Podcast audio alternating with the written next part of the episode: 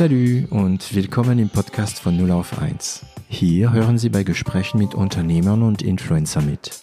Wir unterhalten uns hautnah und ohne Schnitt über Erfolge und Misserfolge, Probleme und Lösungen und alles, was uns beschäftigt und ausmacht als Unternehmer oder als Influencer. Ich bin David Treis, Gründer und CEO von L'Agence, eine Internet- und Content-Agentur aus Süddeutschland. Heute habe ich äh, das große Privileg, äh, den Siegfried Lang bei mir zu haben. Ich möchte vorab nicht so viel über ihn sagen und äh, werde äh, Siegfried sich selbst vorstellen lassen. Hallo Siegfried.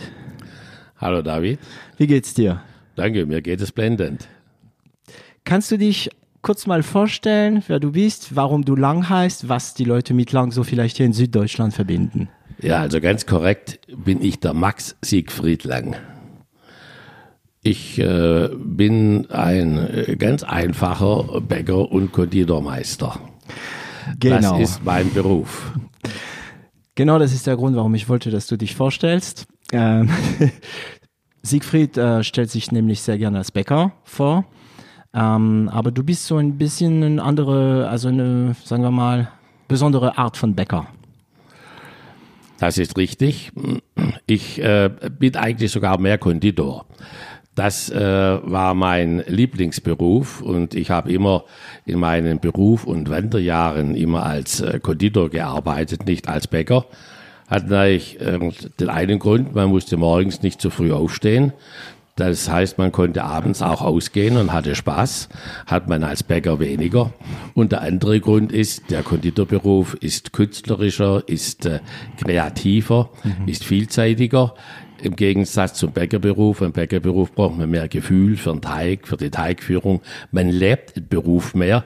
Dagegen den Konditorberuf, den gestaltet man mehr. Mhm. Und ähm, Du bist aber ein Bäcker, der äh, wie viel Bäckereien hatte?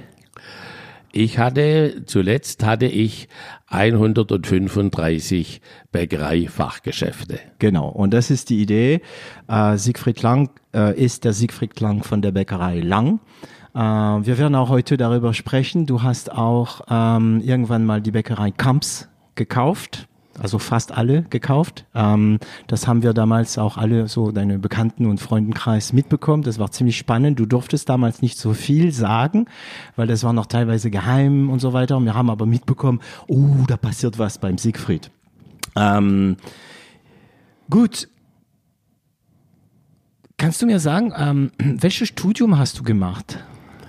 Ich habe die ganz klassische äh, Ausbildung gehabt. Ich habe mittlere Reife, mhm. Handelsschule dann habe ich den Beruf gelernt, Bäcker und Konditor und habe in der Abendschule habe ich den, äh, den, den, den, Fachbetriebswirt gemacht. Okay, das bedeutet, du warst gleich am Anfang, ähm, sagen wir mal, mehr mit Zahlen beschäftigt, mit Management, mit äh, Führen und so weiter und so weiter. Richtig. Mhm. Wer in einem, also im Bäckereibetrieb oder im Handwerksbetrieb, wer wachsen will, ist es ganz wichtig, dass man mit Zahlen umgehen kann. Das ist ja das A und das O heute in einem Geschäft. Neben der guten fachlichen Ausbildung, die natürlich die Grundlage ist, dass man sein Geschäft richtig kann. Und wenn man dann noch sattelfest ist, in betriebswirtschaftlichen Zahlen, besonders in der Lage ist, ein Controlling, Controlling mit aufzubauen mhm. und ähm, die Zahlen mit vorzugeben, was ich an für sich da möchte, dann äh, ist eigentlich der Erfolg vorgegeben. Mhm.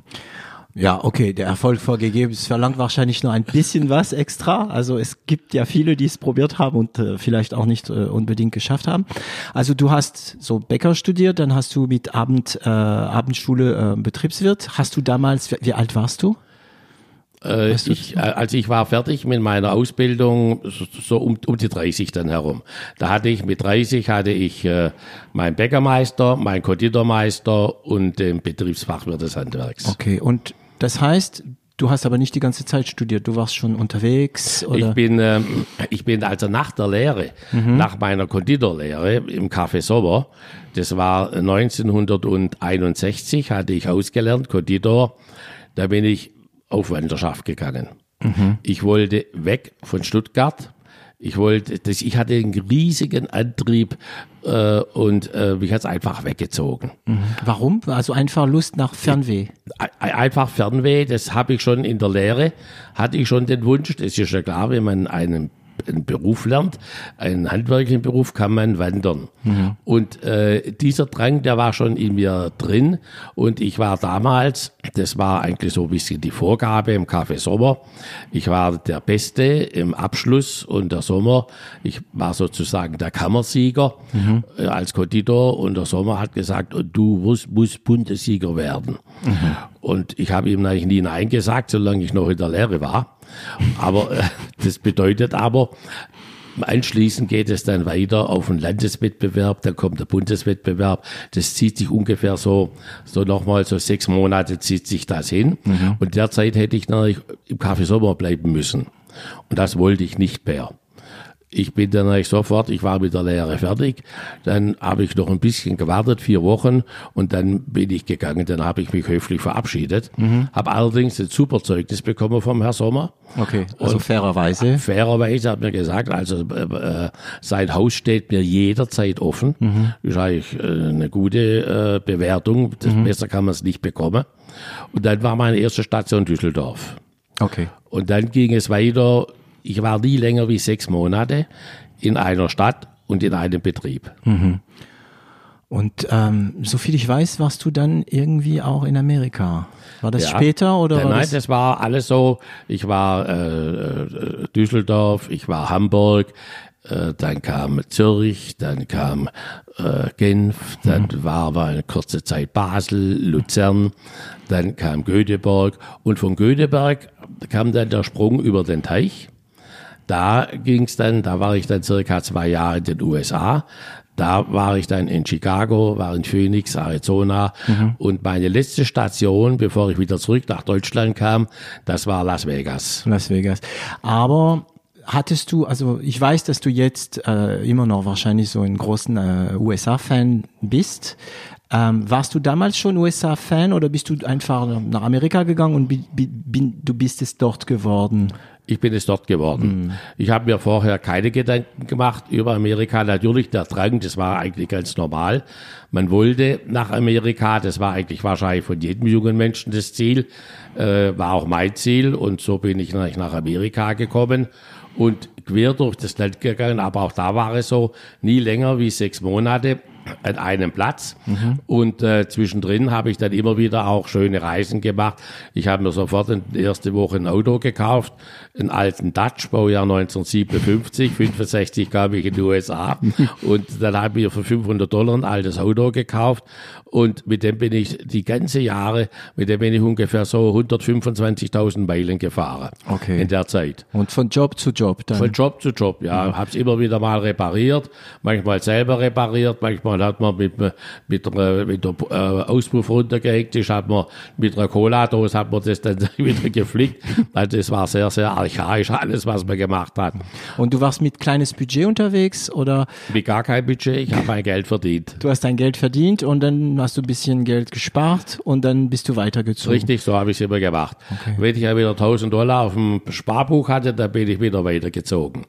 Und äh, wenn ich kein Geld mehr hatte, habe ich wieder Arbeit angefangen. Und dann, und du dadurch, dass du auch immer so ähm, gute Referenzen hattest, ähm, war das wahrscheinlich nicht so schwer, immer einen Job zu finden. Als Konditor dann immer? Immer, Oder? ich habe immer als Konditor Ja, als gearbeitet, als. Patissier, auch als äh, äh, Chef äh, Patissier äh, habe ich immer gearbeitet. Ich hatte, ja, ich hatte eigentlich nie Probleme. Ich kam und wurde eingestellt. Okay. Und ähm, in unsere Branche, also die Branche von l'Agence, ähm, die, das ist die Branche von Startups und junge Firmen und so weiter und so weiter, gibt es etwas, was sehr gern gemacht wird. Äh, und zwar, man guckt sich ein Konzept aus Amerika und dupliziert es auf den deutschen Markt. Und so viel ich mitbekommen habe, gab es damals, als du in Amerika warst, dieses Konzept noch nicht in Deutschland von Großbäckerei, also so, ich mag den Ausdruck nicht Industriebäckerei, das gab es noch nicht, oder? In Deutschland. Nicht, also Amerika hatte die, äh, war in der Toastbrotproduktion, hat die vollautomatischen Toastbrotfabriken äh, gehabt, aber in der Vielfalt in der, äh, in der Bäckerei und Mhm. auch in der Konditorei waren wir natürlich damals den Amerikanern haushoch überlegen. Ja, also, ja. Also deutsches ich- Brot ist immer noch sehr ich vielfältig. äh, ja. in Amerika, äh, ich habe denen mehr gelernt, wie die wir gelernt haben in dem Betrieb damals. Also du hast denen was beigebracht, Ja, sozusagen. wobei ich sehr schnell erkannt habe, die, äh, die Art und Weise, wie sie produzieren, alles sehr, sehr sauber, hygienisch eingerichtet mit einer Rosta und äh, auch, äh, was mir sehr gut gefallen hat, äh, in der Gastronomie, die offenen Küchen. Die Steakhäuser, wo der Koch vorne steht und äh, Amer- die Amerikaner waren uns in der Präsentation, waren die uns voraus. Ah, du meinst, also in den Boutiquen, da wo man das Brot gekauft hat, war das, wie war das damals hier? Die, die Bäckereien waren sehr einfach. Ja. Die Konditoreien, das waren schöne, elegante Kaffees. Bäckereien waren einfach. Ja.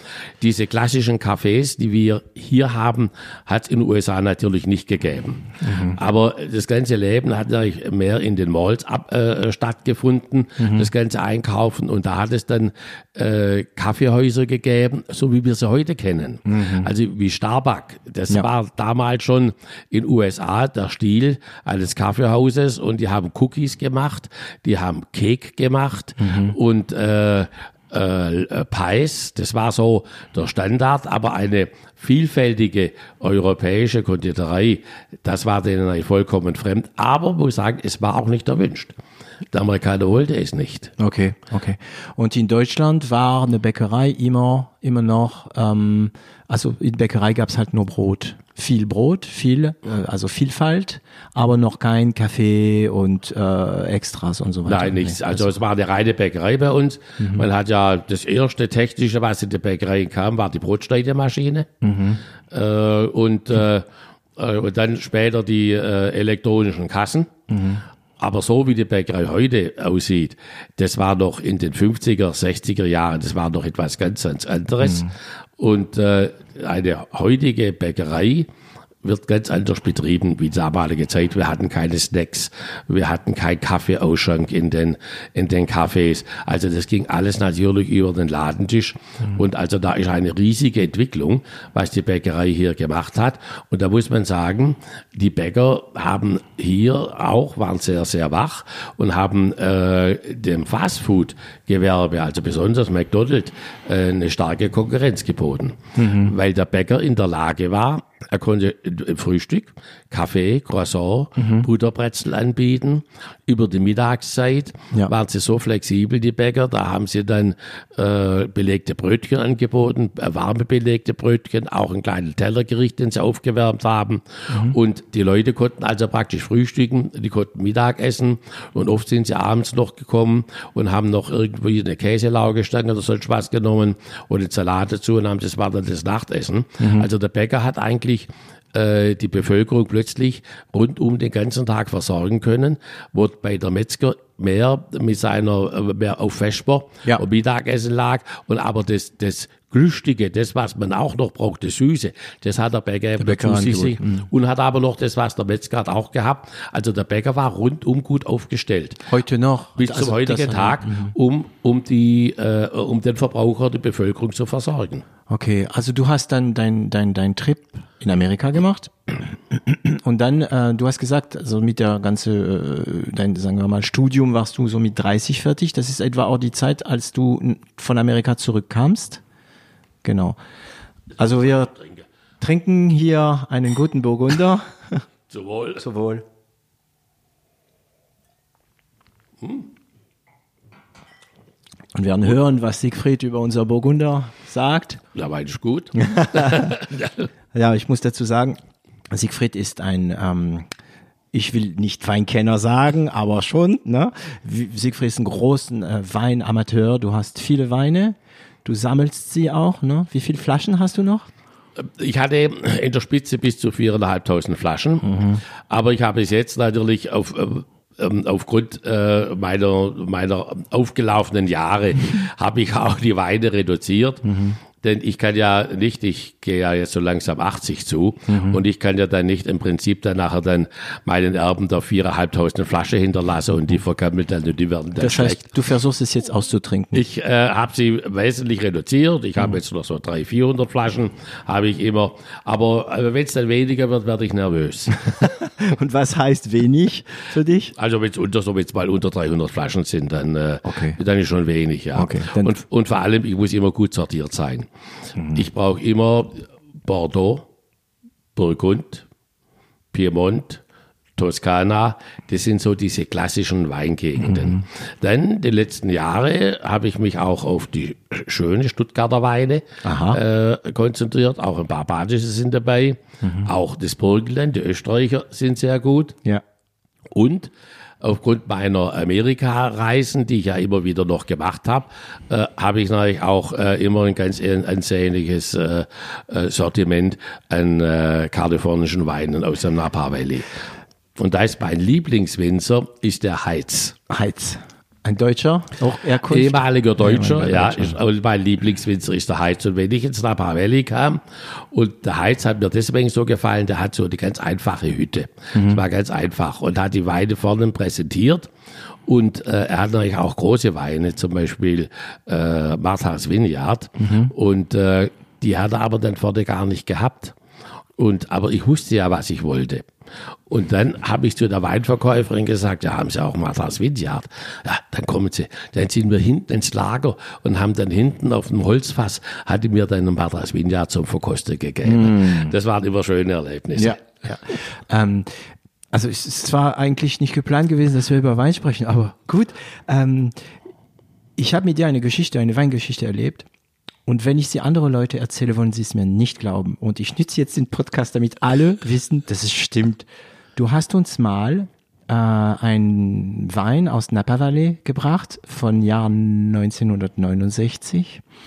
Und äh, du hast uns gesagt, also hört mal Jungs, ich habe ja noch drei Flaschen, das sind drei von drei, das sind die letzten drei, die ich habe. Wir machen das so, bereitet eure Gläser. Ich öffne eine Flasche und die müssen wir innerhalb von einer Viertelstunde trinken, weil danach ist er nicht mehr gut. Und ich weiß nur, wie wir, du hast, also ich habe erstmal gedacht, okay, gut, du hast den Wein serviert, wir haben es getrunken, das war natürlich Wahnsinn, also es war ein Wahnsinnswein. Und dann nach, tatsächlich nach zehn Minuten, Viertelstunde, war das einfach nur noch eine braune Pampe im Glas, ne? Das, das ist richtig. Also Weine, die sehr alt sind, mhm. die den Zenit überschritten haben, äh, die ist es wichtig, dass man die kühl trinkt. Also ich würde sagen, so bei 12 Grad lagert mhm. und bei 12 Grad aufmacht. Und dann, äh, man trinkt ja trotzdem respektvoll kleine mhm. Schlücke. Und dann haben die, wenn man sie aufmacht, haben die in der Nase eine wunderschöne Blume noch. Mhm. Eine fruchtige Blume, haben auch äh, oft auch schon äh, äh, äh, schöne äh, Trockenfrüchte haben sie dann mhm. in der Nase. Und äh, aber man darf die Weine nicht warm werden lassen.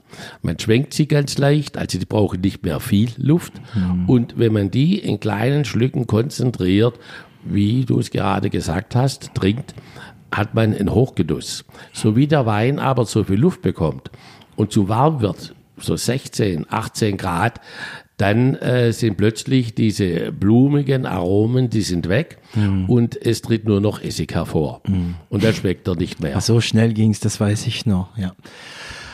Also du, du kamst also von äh, Amerika zurück und was hattest du vor? Also warum bist du zurückgekommen? Also der Hauptgrund, dass ich zurückkam, war natürlich, äh, der Druck war groß. Ich musste das Geschäft meines Vaters übernehmen. Du musstest? Ich musste, ja. Das, das war äh, von Geburt an. Ich kann mich erinnern, vier oder fünf Jahre. Ich war der Älteste. Äh, da fragen doch immer die Onkel und die Tanten schon damals, äh, was willst du mal werden? Äh, der Vater gleich gesagt, er wird Bäcker. Hm. Das war klar. Es war geschrieben. Es war beschrieben. Ich habe mir mein ganzes Leben nie einen Beruf aus, nie, Gedanken gemacht über einen hm. Beruf. Für mich war klar, ich muss das Geschäft vom Vater übernehmen. Das, ich wurde so erzogen, das ist eine Verantwortung und das ist eine Pflicht. Mhm. Und du hast dich nie dagegen gewehrt, oder? Ich habe mich nie dagegen gewehrt. Das Einzige, was mich gestört hat, war das frühe Aufstehen. und in der, in der handwerklichen Bäckerei das langweilige Arbeiten. Wenn man stundenlang Brezeln macht, Brot aufarbeitet, sind immer die gleichen Handgriffe. Der Teig selber ist was Schönes, der lebt. Und wenn ich den anfasse und dann mit aufarbeite, am Anfang ist schön, aber es wird dann langweilig, wenn ich mal zwei Stunden lang nur Brot abwiegen tue und Brot aufwirken tue. Und damals aber, wie viel, ähm, also damals gab es noch nicht so viel Bäckereien, so viel ich weiß. Als du übernommen hast, waren es zwölf, aber als du dann zurückkamst, wie viele Bäckereien waren da in diesen, ähm, in diesen Pool von deinem Vater? Äh, ich habe die Bäckerei, also 19, 1971, 70, 71, weiß gar nicht, ich, bin ich eingestiegen. Ich habe noch ein bisschen, äh, ich kam 68, kam ich, äh, so hatte ich meine Meisterprüfungen. 69, ich glaube mit 70 war dann mein, mein äh, Betriebswirt fertig. Da habe ich dann immer noch so bei meinem Vater gejobbt, aber äh, eigentlich mit einem Fuß war ich immer in Amerika. Mhm. Ich wollte eigentlich gar nicht ganz hier bleiben. Mhm. Und äh, ich habe mit meinem Vater auch viel gestritten, aber die Mutter hat gesagt, das geht nicht. Du musst hier bleiben. Der Vater schafft es nicht, der geht sonst kaputt. Mhm. Also das war immer ein großer Streit. Und äh, dann äh, habe ich mich endgültig entschlossen und das war dann, äh, es war glaube fr früher 71, also gut, ich äh, bleibe hier.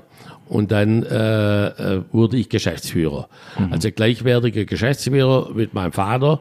Und äh, die Anteile waren gleich, also wir hatten 50-50. Und äh, ja, dann aber ich habe im Prinzip das Geschäft gemacht, weil ich war ja wesentlich besser wie mein Vater. Ich habe alles gewusst. ich hätte ihm sagen können. Die Reise aber, hat auch geholfen, oder? Diese ja, Reisezeit. Nur, nur mhm. das Wandern.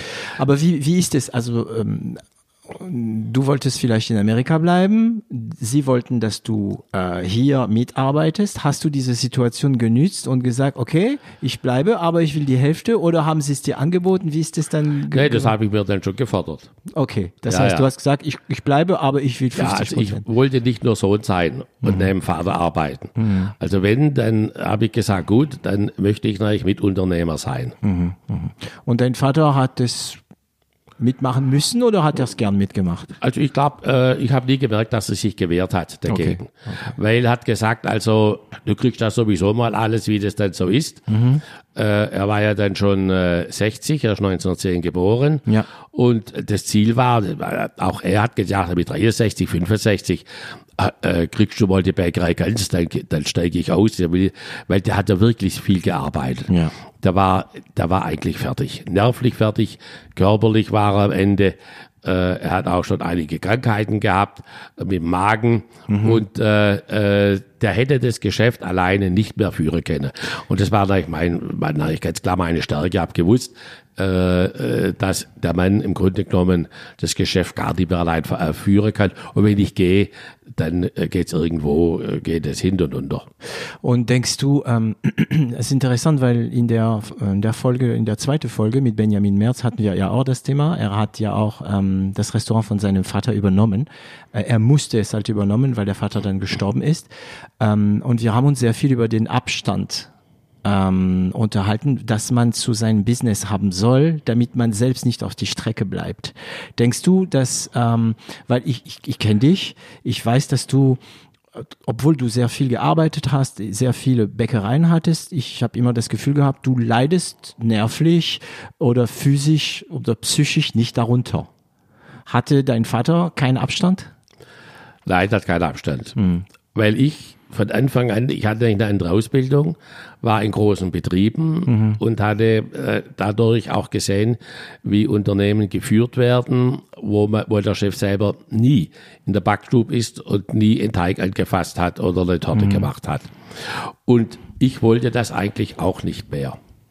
Und ich habe damals zu meiner Frau gesagt, wir müssen auf jeden Fall expandieren und so groß werden, dass wir alle Positionen gut besetzen können mit Führungspersonal, so dass wir selber nicht mehr arbeiten müssen. Also sich nutzlos machen. Ja. Mhm. Und ich kann mich noch gut erinnern, ich war mal mit einem, mit einem Kollegenkreis, mit einem Arbeitskreis, ja. haben wir die Schweizer Rischmor Fachschule in Luzern besichtigt mit dem Bus und mit dem Heimweg, da hat mich eine Kollegin, eine Bäckerkollegin, hat mich gefragt, wir waren also per sieben, wir haben es nicht so gekannt, hat nur gesagt, also Herr Lang, und das war ungewöhnlich, dass jemand so expandiert wie ich damals.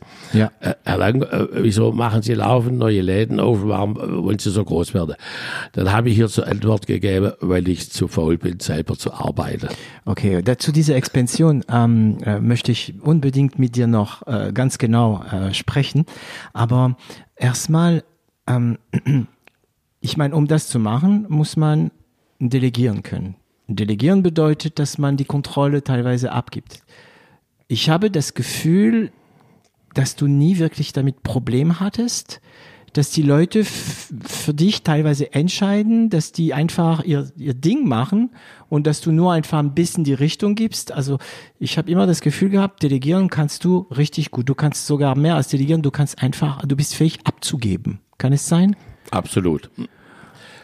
Also abgeben ist eigentlich das Wichtigste, mhm. dass man den Leuten Vertrauen entgegenbringt, wenn ich das Gespür habe und jetzt habe ich einen guten Verkaufsleiter, mhm. jetzt habe ich einen guten Controller. Mhm. Also ich habe das sowieso gewusst, ich hab, bin, bin auch Betriebsfachwirt, aber das kann ich ja gar nicht. Also äh, ich verstehe von IT nichts, das brauche ich dir nicht sagen.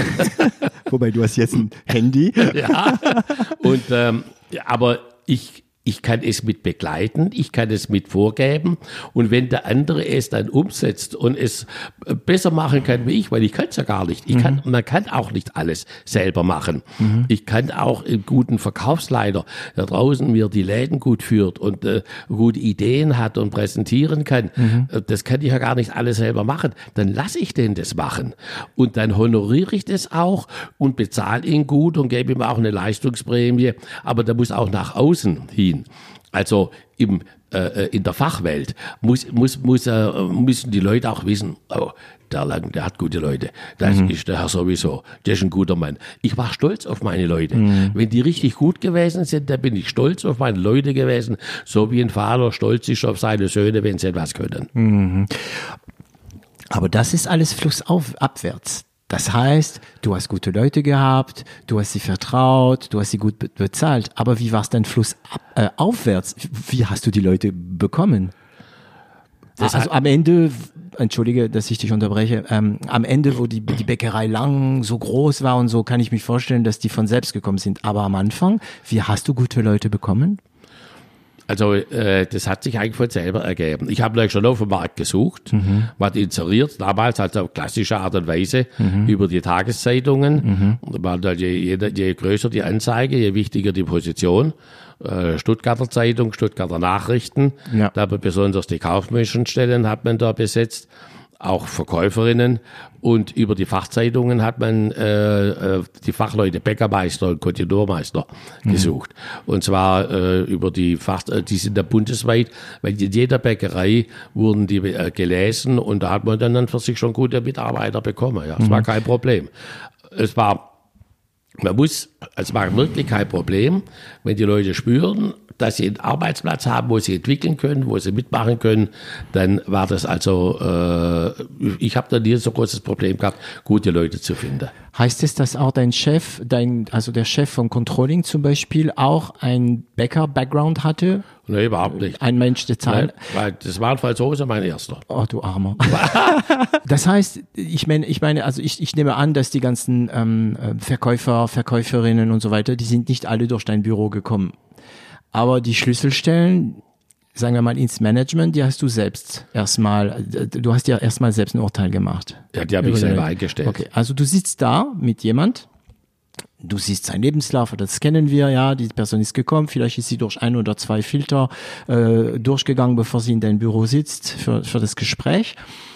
Ähm, du hast vorhin gesagt, du hast ein gutes Gefühl gehabt für Menschen. Wieso hast du dich für Person A entschieden statt für Person B? Wieso nimmst du den? Was waren deine Kriterien? Also die Kriterien sind natürlich immer der, der Lebenslauf von einem Menschen, mhm. äh, das Auftreten, dann spürt man heraus, äh, ob er von dir das Wissen hat oder nur ein oberflächlicher Schwätzer. Mhm. Das kannst du gut. Das, äh, das kriegt man schon im Grunde genommen raus. Mhm. Und äh, dann habe ich natürlich was fachlich war, wenn ich als Bäckermeister, ein Konditormeister eingestellt habe, ein äh, Versandleiter, mhm. da habe ich die Gespräche selber geführt. Aber was auf der kaufmännischen Seite war, also ein kaufmännischen Leiter, ein Prokuristen mhm. oder ein Controller, mhm. da hatte ich meine Unternehmensberatung äh, mit eingeschaltet. Ich war damals bei Schitak. Also externe. Mhm. Externe. Ich war bei Schitak und von Schitak hatte ich äh, die Steuerberatung, Wirtschaftsprüfung, äh, äh, Unternehmensberatung und die gesamte Rechtsberatung. Hatte ich im mhm. Prinzip alles aus diesem Hause. Das, ich halte es damals auch für sehr gut, dass alles aus einem Hause kam, weil die auch miteinander vernetzt waren, miteinander gesprochen haben. Mhm. Später war, ist es ja verpönt gewesen, ja. dass man sagt, also Wirtschaftsprüfung und äh, Unternehmens, äh, und, ähm, äh, Unternehmensberatung, das muss getrennt sein. Ja. Halte ich oder Rechtsberatung. Rechtsberatung mhm. Halte ich für falsch, mhm. weil nämlich der Wirtschaftsprüfer mit sich mit dem Unternehmensberater auch kurz schließen kann und der Rechtsberater. Also es ist sehr, sehr gut gewesen. Mhm. Und da habe ich dann diese Leute, also wenn ich jetzt den Controller eingestellt habe, ja. äh, mein erster Controller, da habe ich dann äh, meinen Herr Pilger angerufen und gesagt, Herr Pilger, ich habe einen Mann, der gefällt mir sehr gut. Ich habe mit ihm gesprochen, aber ich möchte mal, dass Sie ihn auch nochmal briefen. Okay, und die haben die Leute für dich geprüft. Das ja, heißt, sie ja. hatten Mittel, Leute zu prüfen? Die, die, die haben gleich ganz klar, die, die reden ein bisschen anders wie ich. Mhm. Und wenn, wenn er mir das auch bestätigt hat, dann habe ich ja gesagt. Aber in der Regel war es so, dass äh, wenn ich gesagt habe, ja, der Mann ist gut und äh, die haben dann äh, mit dem Mann nochmal gesprochen, dann haben sie das bestätigt, was mein Gefühl war. Ja, ja, das ähm, Okay, da muss man ein Budget haben, um sich solche, äh, solche Methoden leisten zu können. Ähm, aber es ist interessant, was du sagst über diese Trennung. Ähm, zu l'Agence ähm, gehört ja eine Kanzlei auch, die Kanzlei Hofstetter in, in Ludwigsburg. Und das ist immer ein Problem, wenn wir für einen Kunde zum Beispiel ein Web machen. Mhm. Ähm, wir können zwar da drin äh, Impressum, AGB, Cookies, Datenschutz und so weiter einbinden, aber die Prüfung dürfen wir nicht als Agentur machen, die rechtliche Prüfung, obwohl wir ja durch Micha, mein Kompagnon, die Gewandtheit, also die, die Kenntnisse, die Gewandtheit haben. Deshalb, wir müssen es immer an der Kanzlei geben. Das muss wirklich getrennt werden. In der Beratungsbranche ist es auch viel so. Es gibt ein paar Anwälte, die gerne beraten wollten, aber ich glaube, Be äh, Anwälte dürfen auch nicht beraten. Also, oder nee, Beratungsfirmen dürfen keine rechtliche Beratung nee, nee, geben. Nee, genau. das geht nicht, ja. Wir machen eine kurze Pause, damit wir jetzt mal wieder mal. Ich hoffe, dass der, dass die Folge nicht gecancelt wird, weil wir da Alkohol trinken. ich bin alt genug, dass ich Alkohol trinken darf. ja. Okay. Also du kamst zurück. Äh, du hast von, dein, äh, von deinem Vater dann übernommen. Und dann war ja dir gleich klar, du willst wachsen. Ja. Okay, das bedeutet, du bist da, du hast zwölf Bäckereien, du sitzt am Steuer. Und womit fängst du denn an? Also äh, ganz einfach, ich habe sofort Gas gegeben. Ja. So einfach ist. Also was ich gemacht habe, ich habe äh, das Liefergeschäft sofort aufgebaut. Ich habe äh, nach neuen Filialen gesucht. Ich habe äh, sonntags gearbeitet lassen für die gewisse Veranstaltungen, mhm. Volksfest. Mhm. Ich hatte also das Volksfest fast in der Hand. Ich hatte die Brezel geliefert äh, für, äh, für die Hälfte der Brezelverkäufer. Ich hatte die zwei großen Zelte, hatte kleine. Also ich war sehr, sehr stark engagiert. Mein Vater, dem hat es nicht gefallen, weil ich habe die Bäder am Sonntag immer beliefert. Mhm. Also äh, und da habe ich die Leute, die haben gearbeitet, morgens gekommen, haben Brötchen gemacht und Brezel gemacht. Wie kamst du auf die Idee? Das, also ich meine, ja, die haben ja die Bäder brauchen ja im Sommer haben sie ja frische Brötchen gebraucht. Heute ist ja nicht mehr so. Mhm. Durch die Teiglinge ist das alles vorbei. Ja. Aber so im Bad, das ist dann so als Inselbad, die mhm. haben am Sonntagmorgen 2000 Brötchen genommen, frische okay. Brötchen bekommen. Aber warum haben sie das mit dir gemacht und nicht mit einem Konkurrent? Aber es kein Bäcker macht, weil sie am Sonntag schlafen lieber. Okay, das war die Sache. Okay. Und ich habe das, ich habe eben nicht geschlafen. Ich habe Leute engagiert. Mhm. Was ich immer gemacht habe, es hat ja damals noch viele Backmeister gegeben mhm. von den Backmittelfirmen. Heute gibt's ja nur noch zwei oder drei, aber damals hat es Dutzende von Backmittelfirmen gegeben. Und die haben Backmeister gehabt, um ihre Backmittelchen sozusagen dem Bäcker zu verkaufen und zu präsentieren. Mhm. Und ich habe die immer, ich habe immer mit vielen Backmittelfirmen zusammengearbeitet. Das heißt, was haben diese Firmen genau gemacht, für die, die vielleicht nicht also, wissen? also Backzutaten. Okay. Ah. Was man, was man im Prinzip zusetzt. Okay. Und ich habe immer mit vielen gearbeitet. Und zwar ganz einfach deswegen, damit ich immer die Backmeister an der Hand hatte. Und diese Backmeister, die sind dann immer ähm, am Samstag oder mussten nicht arbeiten, am Samstag oder Sonntag. Extra. Sind die dann zu mir gekommen und wurden extra bezahlt und haben sie sich ein Zubrot verdienen können. Und, haben, und damit habe ich im Prinzip äh, dieses äh, Eventgeschäft, würde man heute sagen, äh, habe ich damals gemacht. Und das war dann sehr lukrativ, weil äh, heute ist ja der Preis kaputt. Aber damals habe ich einen schönen Preis bekommen, weil es niemand gemacht hat. Mein Vater war CVJ Embler, christlich, und der hat es abgelehnt, am Sonntag zu arbeiten. arbeiten, Ja, ja. okay, okay. Und äh, nachdem ich ja äh, äh, äh, nur halb äh, äh, protestantisch bin, weil meine Mutter katholisch ist und ich komme vom Oberland. Du durftest und, ja beides? Dann durfte ich ja beides. Okay.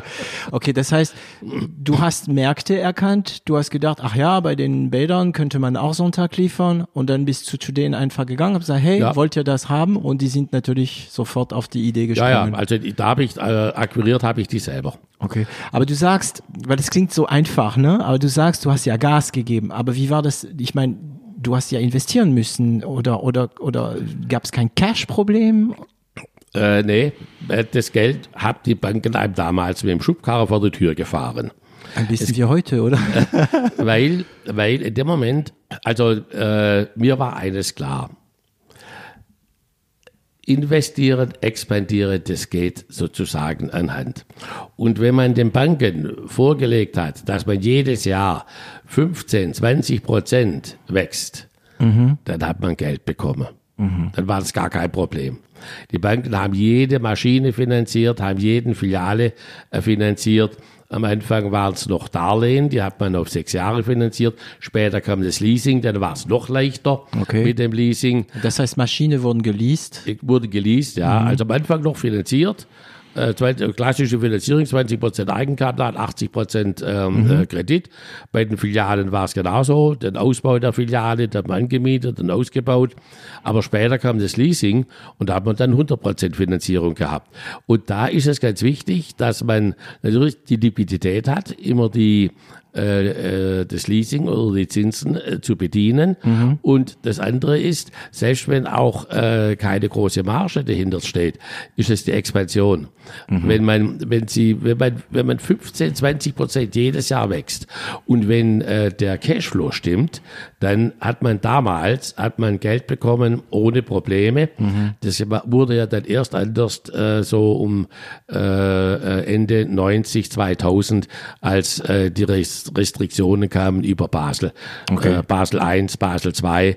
Und äh, da äh, hat, hat sich das total gedreht, die, äh, weil der Bank äh, äh, der Bankvertriebsmann äh, hat zwar noch äh, den Kunden betreut, äh, musste aber im Prinzip die Bilanzen, die ganzen Zahlen in die Bank einliefern und da wurden hinten, hat es da äh, Leute gegeben, die das sozusagen kontrolliert haben und die durften den Neutrale Leute, die dich nicht persönlich durf, kannten. die durften mich nicht einmal kennen, hat er mir gesagt immer.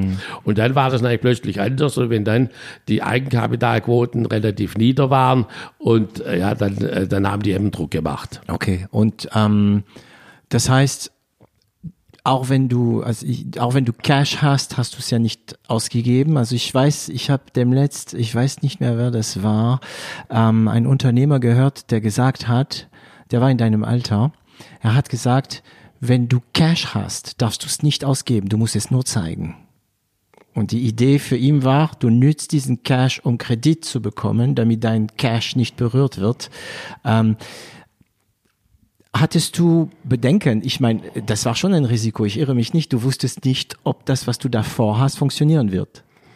Äh, Oder warst ich- du sehr überzeugt, dass es klappt? War, ein war ein großes Risiko. War ein großes Ein Risiko. großes Risiko. Das, was ich eingegangen bin, war ein großes, großes Risiko, weil ich habe immer Meilenschritte gemacht.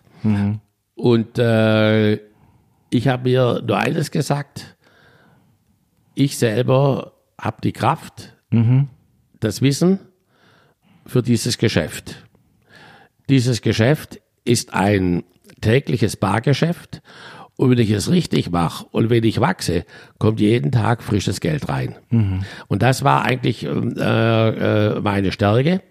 äh, dass ich gesagt habe, die Bäckerei, wenn man es richtig betreibt und wenn ich ständig mit dem Umsatz wachse und jeden Tag frisches Geld habe, dann muss das eigentlich auf die gesehen gut gehen. Mhm. Und äh, wie gesagt, bis die äh, Basel äh, kamen, ja. hat man auch hier noch sehr, sehr gut jonglieren können. Und wann kam die Basel-Einschränkung? So bei, bei äh, 2000, also 1998, 99 hat so mhm. angefangen, mhm. wo dann Basel, äh, wo man gesagt hat, die, die Eigenkapitalquote, die muss höher sein mhm. und äh, ist, äh, das Eigenkapital ja, muss höher sein und äh, die Banken dürfen nicht mehr so hoch ins Risiko reingehen.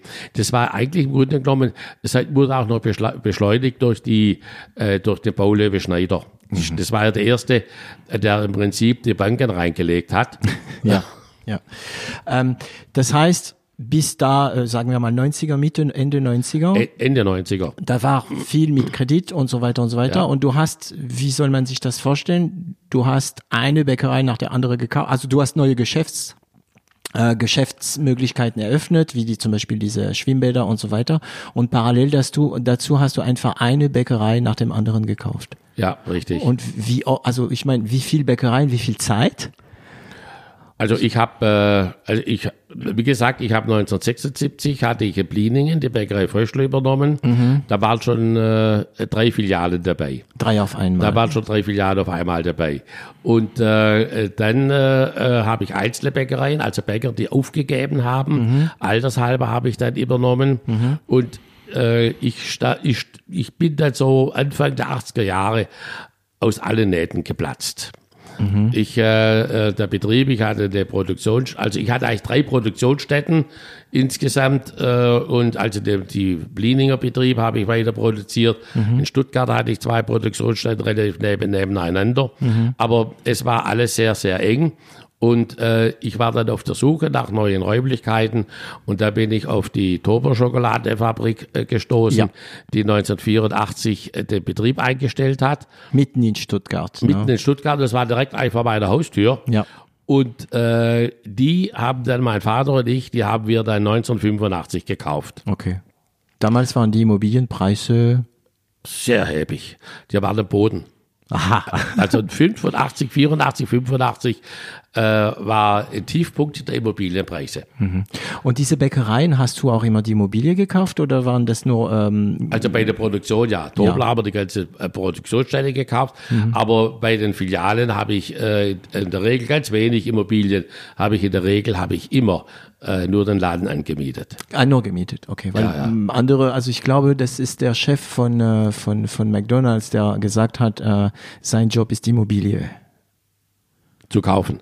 Ja, der meint, er ist äh, Immobilienmensch und äh, der sieht sich nicht als ähm, Gastronome, sondern er macht Immobilie, weil alles, alle McDonalds, also die kaufen einfach Immobilie. Ne? Ja, und dann vermietet er halt, genau. also das heißt, durch das Franchise-System ja. kriegt er automatisch seine Franchise-Gebühr. Genau, ja. genau, das.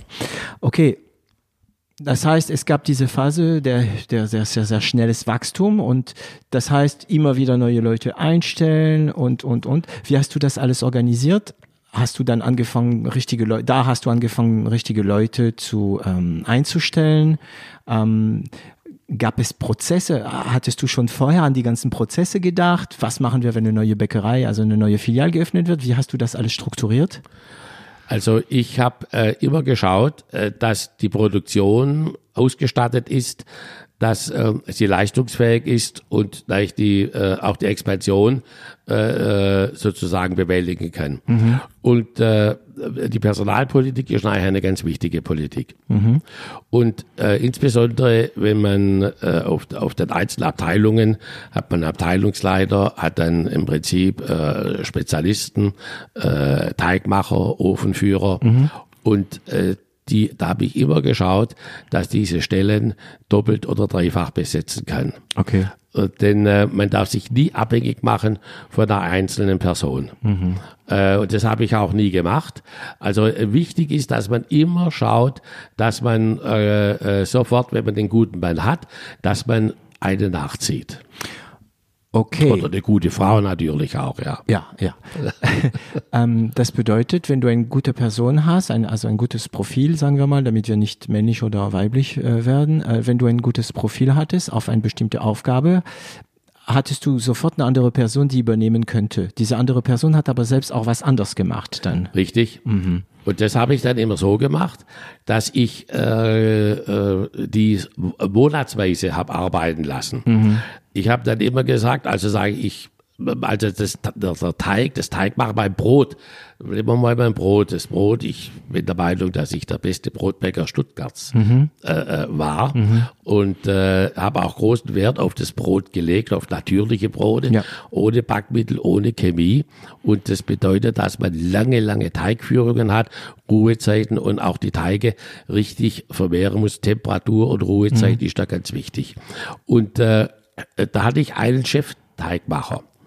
Und jetzt dieser Chefteigmacher, der möchte es nicht zwölf Monate durchmachen, nur wenn er Urlaub ist, dann wieder Vertretung. Weil es eine, eine relativ schöne Arbeit ist, das Teigmachen. Stimmt, weil du musst ja auch immer jeden Tag die gleiche Qualität liefern. Nee, ne? aber ist das eine ganze schöne Jahr. Arbeit. Er macht nur Teige, seine, äh, aber er hat sonst keine Arbeit. Eine wunderschöne Arbeit. Äh, er hat auch die schönsten Hände, also schöne weiße Hände. Nur einen Teig reinfassen, Mhm. hat man schöne weiße Hände. Aber da habe ich einen zweiten Mann gehabt, der war gleichwertig. Mhm. Und dann habe ich gesagt, und ihr wechselt euch ab. Okay. Äh, eine, ein Monat machst du Teig und der andere Monat machst du Teig und dann, wenn er dann keinen Teig gemacht hat, habe ich ihm dann gesagt, gut, dann musst du den Ofen mitführen äh, oder du musst am Tisch beim Aufarbeiten mit dabei sein. Also du kriegst noch eine andere qualifizierte, qualifizierte Arbeit. Aber ich habe immer ein rollierendes System gehabt. Okay. Und äh, dadurch bin ich nie in die Verlegenheit gekommen, dass ich im Grunde genommen keine Leute hatte äh, in einer Schlüsselposition, wo, wo es nicht mehr weiterging. Also, du hast dieses Wachstum gehabt und hat es einfach so weiter. Warum, also hast du irgendwann mal, gab es dann Probleme irgendwann mal? Ich weiß, dass es irgendwann mal mit den Banken irgendwelche Probleme gehabt hat. Darfst du darüber sprechen? Äh, das war ja in den Nullerjahren, glaube ich. Ja, also die ersten Probleme fingen an 2000. Also wie, wie gesagt, Basel, äh, ne? die Baselprobleme. Äh, ich hatte ja nie Eigenkapital. Aufgrund meiner, äh, meiner hohen Expansion äh, hatte ich kein Eigenkapital und äh, dann hat die Bank äh, ein höheres Eigenkapital gefordert. Und äh, damit, der Druck war so groß und ich habe eigentlich immer gesagt, also was wollt ihr denn? Ihr kriegt doch euer Geld jeden Monat. Ja. Äh, Eigenkapital ist doch etwas, was man gar nicht braucht, äh, sondern ihr seid doch da, um das zu finanzieren. Also wortwörtlich habe ich wohl einem gesagt, ihr könnt doch euer Geld nicht fressen, ihr müsst doch mir geben.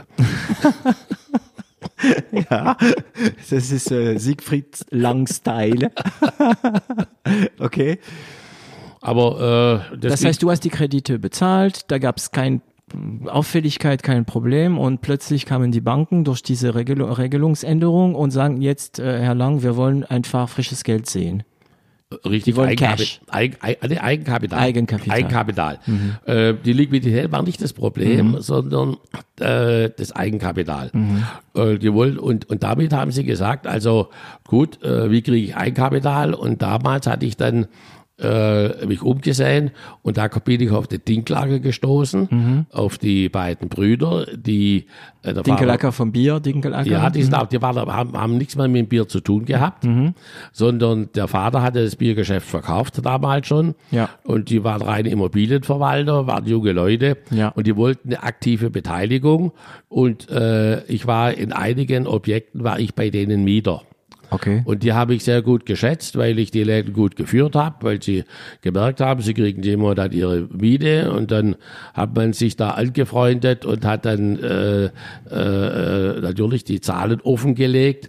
Das war ein Prozess über ein Jahr. Äh, die waren sehr vorsichtig. Geld ist scheu, bevor es sich anlegt. Schwaben, oder? Äh, Schwaben, ja, ja, da wie sie gemerkt haben, das ist schon eine gute Sache. Und dann sind die Dinklager eingestiegen und dann war aber, also mit 50 Prozent, die haben dann Geld gebracht und dann war eigentlich die Welt wieder in Ordnung für die Banken. Das heißt, du hast damals so 50 Prozent deiner Anteile sozusagen Die habe ich, dann, verkauft. die habe ich dann verkauft, genau. Mhm. Hast aber das Geld nicht gesehen, weil es Habe ich nicht gesehen, weil das äh, wurde ja im Prinzip für die äh, äh, für, das Eigen, für das Eigenkapital verwendet. Aber was hätten die Banken gemacht, wenn, wenn du da nicht diese Lösung gefunden hättest? Die hätten halt äh, den Konto korrekt gesperrt. Und das wäre dann pleite gewesen von war einer. Firma, Das die gut lief. Ja, bei Insolvenz, die, die, äh, wenn die, die Bank dir über Nacht die, äh, äh, den Kontokorrentkredit äh, runterstreicht und dann kannst du keine Löhne mehr bezahlen und äh, äh, das ist Insolvenz. Also die Bank hatte ich in der Hand. Wie waren, äh, wie waren deine Nächte damals? Ach, die waren immer gut. Hast du immer gut geschlafen? Ja, ja, ja, ja. Abstand, schon wieder, ne? Dieses Ich Thema. habe, meine- also ja, ich äh, äh, bin ein Mensch und ich habe immer so gelebt. Tagsüber äh, habe ich äh, alles angezogen, was man dort anziehen können, an, äh, an Schrauben, wo man schal schalten muss. Ich Mhm. habe gesteuert, aber abends habe ich es mir immer gut gehen lassen. Mhm. Das heißt, du bist nach Hause gegangen und Bin du, nach Hause gegangen oder bei Wirtschaftle und habe eine Viertel Wein getrunken, habe gut gegessen und äh, ja, also ich habe das Leben ja, abends immer genossen Mhm. und mit meiner Frau, wir haben nie abends über Geschäfte gesprochen. okay. Und äh, ich habe das Wochenende genossen, ich habe meine Urlaube genossen, war natürlich nicht lange, aber ich bin Skifahren gegangen oder in die USA gefahren. Mhm. Und äh, in dem Moment, wenn ich aus dem Betrieb draußen war, habe ich mir angewöhnt, abzuschalten. Und äh, äh, dann habe ich gedacht, ihr könnt mich alle, Mhm. also jetzt äh, bin ich privat. Und dann habe ich, und dann, ich habe immer gut geschlafen, ich hatte nie eine schlechte Nacht. Und am nächsten Morgen, da bin ich, hat, da ich alles wieder neu angefangen und da hat man die Dinge besprochen, viele Telefongespräche mit Banken und und und. Und da habe ich gesagt, ja, ja, jetzt sollst du nochmal langsam, das wird alles schon richtig werden. Ne? Ja. Und äh, ich, ich habe auch Vertrauen gehabt. Ich habe ja viel aufgebaut äh, unter schwierigen, gerade äh, finanziellen äh, Bedingungen, unter schwierigen personellen Bedingungen. Auch äh, der Betrieb war sehr, sehr eng. Also ich habe äh, viele große Situationen gehabt, wo die chaotisch waren. Und komischerweise nochmal, Entschuldigung? die chaotisch waren. Ah, die chaotisch ja, waren, mhm. Und komischerweise, äh, wenn es so richtig überall gebrannt hat und chaotisch war, habe ich mich sogar wohl gefühlt. Das heißt, du bist morgen in, in den Ring gegangen, Ja, ja. so wie ein Boxer, der ja, sich auf jetzt den kannst Kampf du wieder freut. richtig mal zeigen, was du kannst. Jetzt kannst du mal denen Wow, alle ja. mal wieder zeigen, wo es lang geht. Wo es lang geht, ja.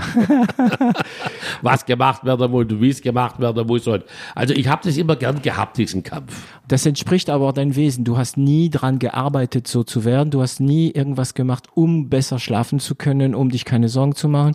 Das kam einfach aus dir. Ja, komm aus mir. Also schon wieder Ja, intrinsisch gut, habe Interesse. ich hab mal abends ein Gläschen Wein getrunken. Ja, gut, das hilft ja schon. Das hilft. aber, aber ich hätte auch wahrscheinlich ohne Wein gleich einschlafen können. Okay. Gut, gut. Äh, Das heißt, also Dinkelacker, die, die, die Dinkelacker sind dann eingestiegen, dann war das Eigenkapital da und das könnte so weitergehen. Du hast weiter expandiert, Ja. so viel ich weiß.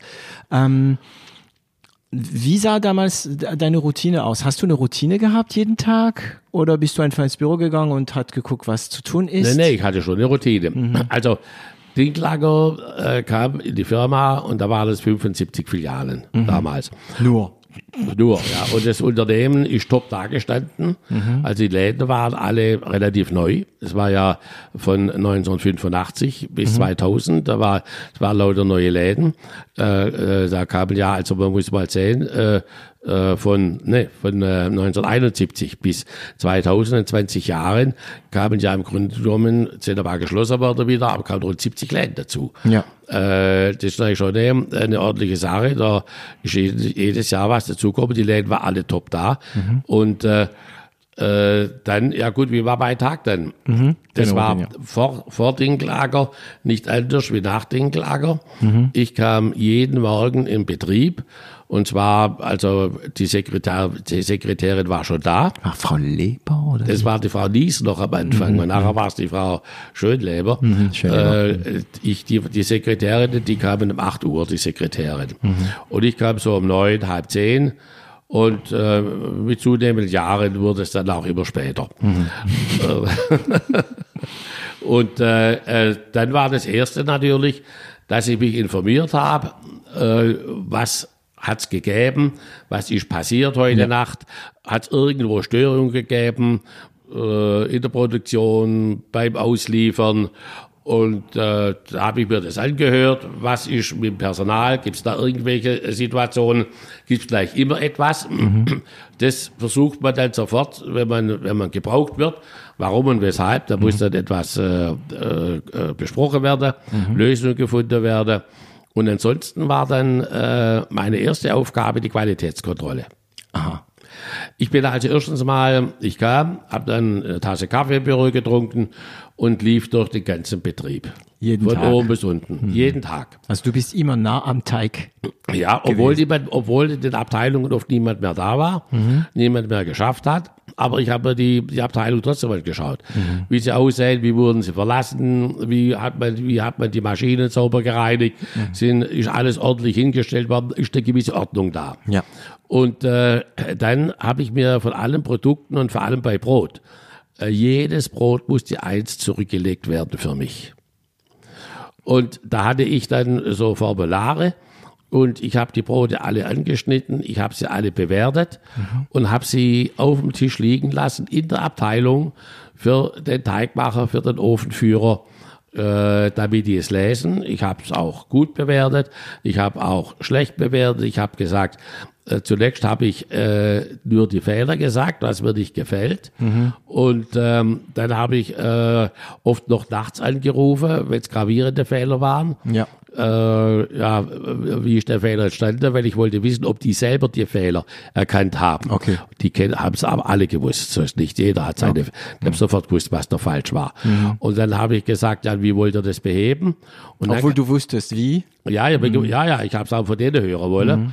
Und dann hat er mir dann zu mir dann vielleicht der Teigmacher gesagt, ja gut, also wenn da der, wenn da der Ofenführer da äh, schläft oder meint, er muss dann mal der Ofenweile abstellen, weil er vielleicht dann eine, eine Viertelstunde lang auf die Toilette geht mhm. oder sonst etwas. Also ganz einfache Dinge. Mhm. Und ähm, dann habe ich zum Abteilungsleiter gesagt, da ich so mal, ja, ja, Herr Lang, sagen Sie denn mal was. Da meint doch, er wäre hier der König. Mhm. Und lauter solche Dinge, wissen Sie, da, da, weißt, da kommen immer so einzelne äh, Dinge heraus, menschliche Dinge, menschliche mhm. Probleme ja. sind es. Ja. Und äh, äh, dann äh, äh, habe ich da, dann, dann hat es sein können, dass ich nachts um 12 Uhr in den Betrieb reingegangen bin und habe gesagt, also guck mal da, das, das ist passiert. Mhm und äh, habe das jedem Einzelnen, der, der mitverantwortlich ist, habe ich äh, das besprochen und hat er gesagt, und äh, das kann man doch sofort abstellen, heute noch. Mhm. Ja, Herr Lang, machen wir. Okay. Okay, also du bliebst, also nicht operativ, aber du warst immer nah. Ich war immer nah dran. Ich, nah dran. ich, war immer, immer sehr, sehr nah dran okay. und hatte, äh, ich habe den Leuten Freiheit gegeben, habe sie aber auch eng geführt. Hm. Und also du bist dann durch die äh, Produktionsstätte dann gelaufen und dann, was, wie ging es dann deinen Tag weiter immer? Dann bin ich durch die Produktionsstätte, dann habe ich die Post gemacht. Mhm. Also dann hat die Sekretärin die Post an mir gegeben. Ja, damals ja gab kein E-Mail, also sehr Nein, spät. ich habe dann die Post gemacht und äh, da hatte ich im Prinzip ein ganz einfaches System. Da hatte ich im Grunde genommen drei Ablagen. Mhm. Äh, also das heißt eigentlich vier. Die eine geht gleich in, Brief, in, in Papierkorb mhm. und dann äh, eine Ablage, die, die habe ich dann mal äh, auf Zeit gelegt mhm. und die andere Ablage, die war dann, die sollte vielleicht äh, die nächsten Tage erledigt werden und dann hatte ich eine Ablage, die war dringend und das habe ich dann sofort besprochen mit der Sekretärin. Mhm. Was muss da gemacht werden? Das, das wurde erledigt. Mhm. Und das andere ist dann sozusagen in der Ablage gelegen. Und das habe ich vielleicht einmal nach Tagen wieder angeguckt und da ist dann zum Beispiel auch wieder ein Papierkorb geflogen. Das ist interessant, ne? Ähm, es gibt äh, Bücher, die zurzeit geschrieben werden von, von, von sehr moderne Unternehmer von heute, die digital sind und nur digital sind und die Methoden der Bewältigung äh, äh beschreiben. Und ich merke eigentlich, dass du damals genau das so gemacht hast. Ne? Also jetzt heißt es, alles, was man zu tun hat, alles, was man vorhat, alles, woran man denkt, sollte man einfach aufschreiben irgendwo auf dem Zettel oder am PC, egal wie, oder im Mac, wenn, wenn es ein Mac-Benutzer ist. Und dann muss man, und die Antwort an was man danach macht, hast du gerade gegeben. Ne? Man sortiert es in drei Stapel, ja, äh, äh wichtig, so, sofort machen und so weiter. Und ähm, ich merke immer wieder, das ist witzig, dass, dass moderne Methoden eigentlich schon längst erfunden worden sind. Ja, und dass äh, Menschen, die also wenn man auch Geschichtsbücher liest, zur, zur Zeit lese ich äh, dieses ähm, eine kurze Geschichte der Menschheit. Man merkt, dass die, dass die, dass die Menschen schon im 12. Jahrhundert schon diese Methode hatten und vielleicht wahrscheinlich auch früher. Ne? Und da habt ihr, habt ihr die Ablage. Okay, also Post gemacht und dann wie ging's ja, und dann, wie gesagt, dann, dann habe ich das Ganze besprochen. Dann hat man vielleicht, in der Regel habe ich gesagt, also Termine mhm. äh, nicht vor 10 Uhr, ja. Also von 10 bis 12. Und dann kam Mittagspause. Dann habe ich also Mittagspause gemacht. Und äh, nach, nach dem Mittagessen, äh, da hatte ich mich dann im Grunde genommen, man, hat ja jede Woche hat man dann äh, Abteilungsleiterbesprechungen, ja. äh, Verkaufsleiterbesprechungen gehabt. Mhm. Die hat man dann geplant. Man ja, die auch, Nachmittagtermine. Ja, dann. man hat auch etwas geplant schon äh, die, äh, für, für nächste Woche, übernächste Woche, für mhm. die Feiertage, was macht man da extra Produkte, äh, was macht man auf die Saison hin. Also das äh, kann man auch mit der Werbeagentur oder hat man dann, habe ich mir dann die Controlling-Zahlen dann vielleicht angeschaut. Also ähm, da habe ich das dann, mittags habe ich dann das ein bisschen so äh, so auslaufen lassen. Da habe ich kein so ein festes System gehabt. Es sei denn, man hat natürlich Termine gehabt, ja. beziehungsweise, äh, beziehungsweise mit ähm, äh, Abteilungsleiter oder mhm. äh, auf, auf oberster Ebene. Also morgens für dich alleine mehr und nachmittags ja, in den Terminen. So, ähm, dann irgendwann mal hattest du so ein paar Bäckerei und das war, ich glaube, so 2010, 2011 um den Dreh. Dann kam die Geschichte mit Kamps. Für ähm, Zuhörer, die nicht aus Süddeutschland sind, muss man sagen, es gab also hier in Stuttgart äh, und zur Region gab es die Bäckerei Lang, das war die größte, äh, deine Bäckerei, und Kamps war mehr über die ganze Region verteilt. Ne? Also ja, es war auch eine, genau. Kamps war auch so eine Bäckerei-Marke, die sehr sehr verbreitet war. Ja. Was ist da passiert? Irgendwann mal, also für uns, die dich bekannt gekannt haben, war das einfach so: äh, Jetzt kauft Langkamps. Äh, so war's ja. Also wir waren, äh, es war wieder alles zu eng. Die Produktion war zu eng, also wir sind dermaßen äh, gewachsen, mhm. äh, dass wir auch wieder dort in der neuen Produktion in der ehemaligen Sch Schokoladefabrik aus allen Nähten geplatzt äh, sind. Und äh, und ich, äh, also wir waren schon, also Dinklager und ich, wir waren schon auf der Suche nach irgendwelchen äh, Hallen oder Betriebsstätten, wo wir etwas Neues machen können. Also es war bekannt, dass der Lang äh, sozusagen neue Produktionsstätten sucht. Mhm. Äh, das hat so angefangen so 1997, 98. Mhm. Und äh, nee, falsch, 2007. 2007. 2006, mhm. 2007. Mhm. 2006, 2007 haben wir schon angefangen, neue Produktionsstätten. Also das ist keine Zukunft auf die Dauer gesehen. Und äh, das war bekannt. Und dann hat mir, äh, ich könnte den Namen sagen, das war damals der Herr Klemme. Mhm. Der äh, war, der war mit Künstler befreundet, hat auch mit dem Künstler im Osten drüben äh, die Teigningswerke mitgemacht. Also im Osten meinst du äh, äh, Ostdeutschland? Ostdeutschland, okay. ja, ja. Weil ich weiß nicht, ob es Stuttgart Ost ja, ja, nee, ist. Ostdeutschland, Ostdeutschland okay, Teigningswerke gemacht und äh, da ruft er mich dann plötzlich an und sagt, weil ich war immer der Kontaktmann, weil ich war ja der Bäcker, der mhm. ja, nach außen war mhm. ich ja derjenige, der das Unternehmen repräsentiert hat. Dann ruft er mich an und er sagt, Herr Lang, ich habe für Sie etwas. Ich habe für Sie eine Produktion, das genau richtig ist für Sie, für kleines Geld. Mhm. Er, ist ein, er ist ein Düsseldorfer. Okay. In Düsseldorf. Äh, er, er ist Düsseldorfer. Er ist Düsseldorf. Ähm, und äh, da hat er gesagt, ja, das ist also der Kampf in Freiberg also der Stephansbeck. Mhm. Aber also ähm, äh, ich habe gesagt, hört sich interessant an, aber da darf darüber nicht gesprochen werden, das darf überhaupt nicht in die Öffentlichkeit. Okay, und wenn man von Kamps damals spricht, spricht man von einer Produktionsstätte in, äh, in Freiberg, in Freiberg. Und wie viele Bäckereien? Und äh, Kamps hat insgesamt von Freiberg aus hatten die Ah, ich glaube, die hatten so, die hatten so 100 Bäckereien gehabt oder Und das 80, war in die 90. Tüte auch Ja, drin, ja, ne? ja, ja, die hätten wir mit, die waren mit dabei. Und, äh, und so kam das dann zustande. Kleines Geld. Äh, kleines Geld, dann hat man Kontakt aufgenommen und äh, die Eigentümer damals äh, von der Kamps AG war ja, waren ja die Italiener Barilla. Gehörte zu Barilla. Mhm. Ja, die Nudelmacher. Und die wollten das verkaufen. Aber die wollten es äh, insgesamt verkaufen, weil Kamps war ja bundesweit. Ja. Die haben ja über, über eine Milliarde Euro Umsatz Ah, ich gehabt. dachte, es wäre nur Süddeutschland. Nee, Okay. nee, Kamps war bundesweit. Die hatten ja, der größte Teil waren in, in Nordrhein-Westfalen. Okay. Da hatten sie über 300 Verkaufsstellen, dann Hamburg oben, Berlin, äh, Nürnberger Raum. Also die hatten da fünf Produktionsstätten. Und, und jetzt hatten wir mit den beiden Geschäftsführern äh, von Kamps Deutschland Kontakt aufgenommen. Und ich kann das jetzt ruhig sagen, das ist jetzt kein Geheimnis mehr, weil die sind alle durch, die sind nicht mehr in der Geschäftsführung. Barilla hat seinen Laden los und ich bin ja auch nicht mehr im Geschäft. Und diese beiden Geschäftsführer, die wollten sich äh, des äh, Geschäfts, die 350 Filialen Nordrhein-Westfalen, die wollten die für sich haben. Ah, die wollten für sich kaufen. Ja, und der, ja, für sich. Aber äh, das ging ja nicht, weil Barilla ganz verkaufen wollte und nicht an die. Also das heißt, das war eine ganz heiße äh, äh, Nummer.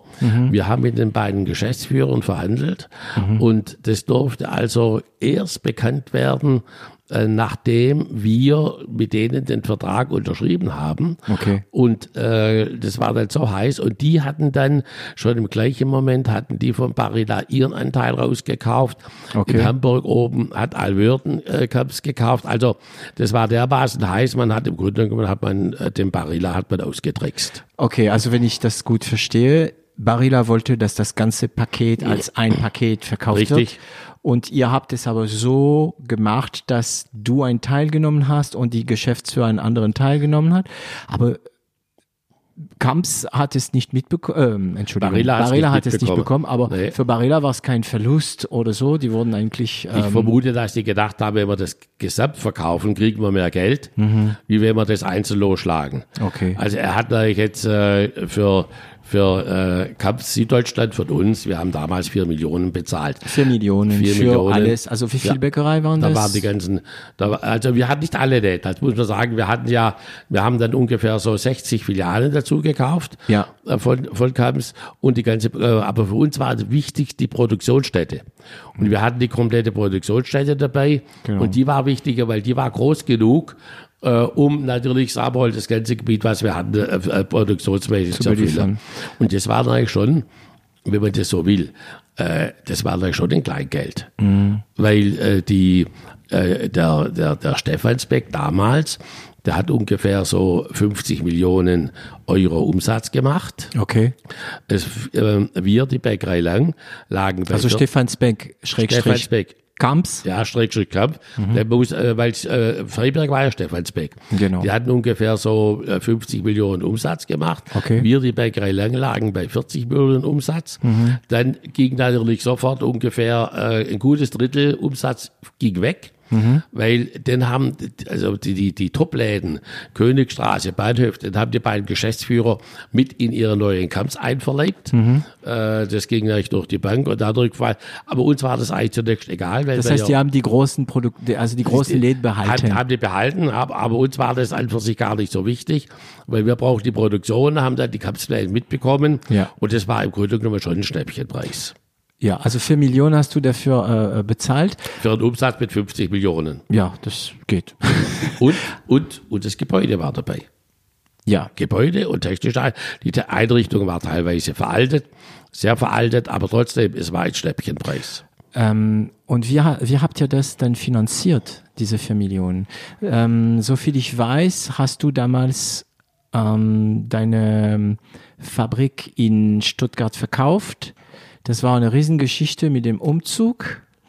Ähm, und das hat teilweise finanziert oder wie wurden diese vier Millionen finanziert? Also den Kaufpreis hatten wir tatsächlich finanziert mit dem Verkauf ähm, unserer Produktionsstätte in Stuttgart.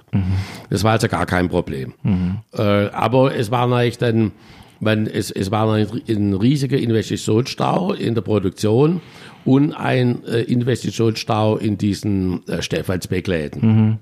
Und äh, aber das war eigentlich alles gar nicht das große Problem, äh, was da aufgekommen ist. Äh, äh, es, kamen dann, es kamen dann tatsächlich andere Probleme auf, äh, die dann äh, zwischen Dinklager und äh, der Familie lang lagen, dass da äh, die Chemie nicht mehr stimmte und dass man äh, in der Ausrichtung des Unternehmens äh, unterschiedliche Vorstellungen hatte. Mhm. Und äh, wobei ich natürlich immer der Meinung bin, dass ich recht habe mhm. als Bäcker, weil, ja. ich, weil ich das Geschäft besser verstehe. Mhm. Aber gut, und da äh, hat es dann nicht mehr so funktioniert.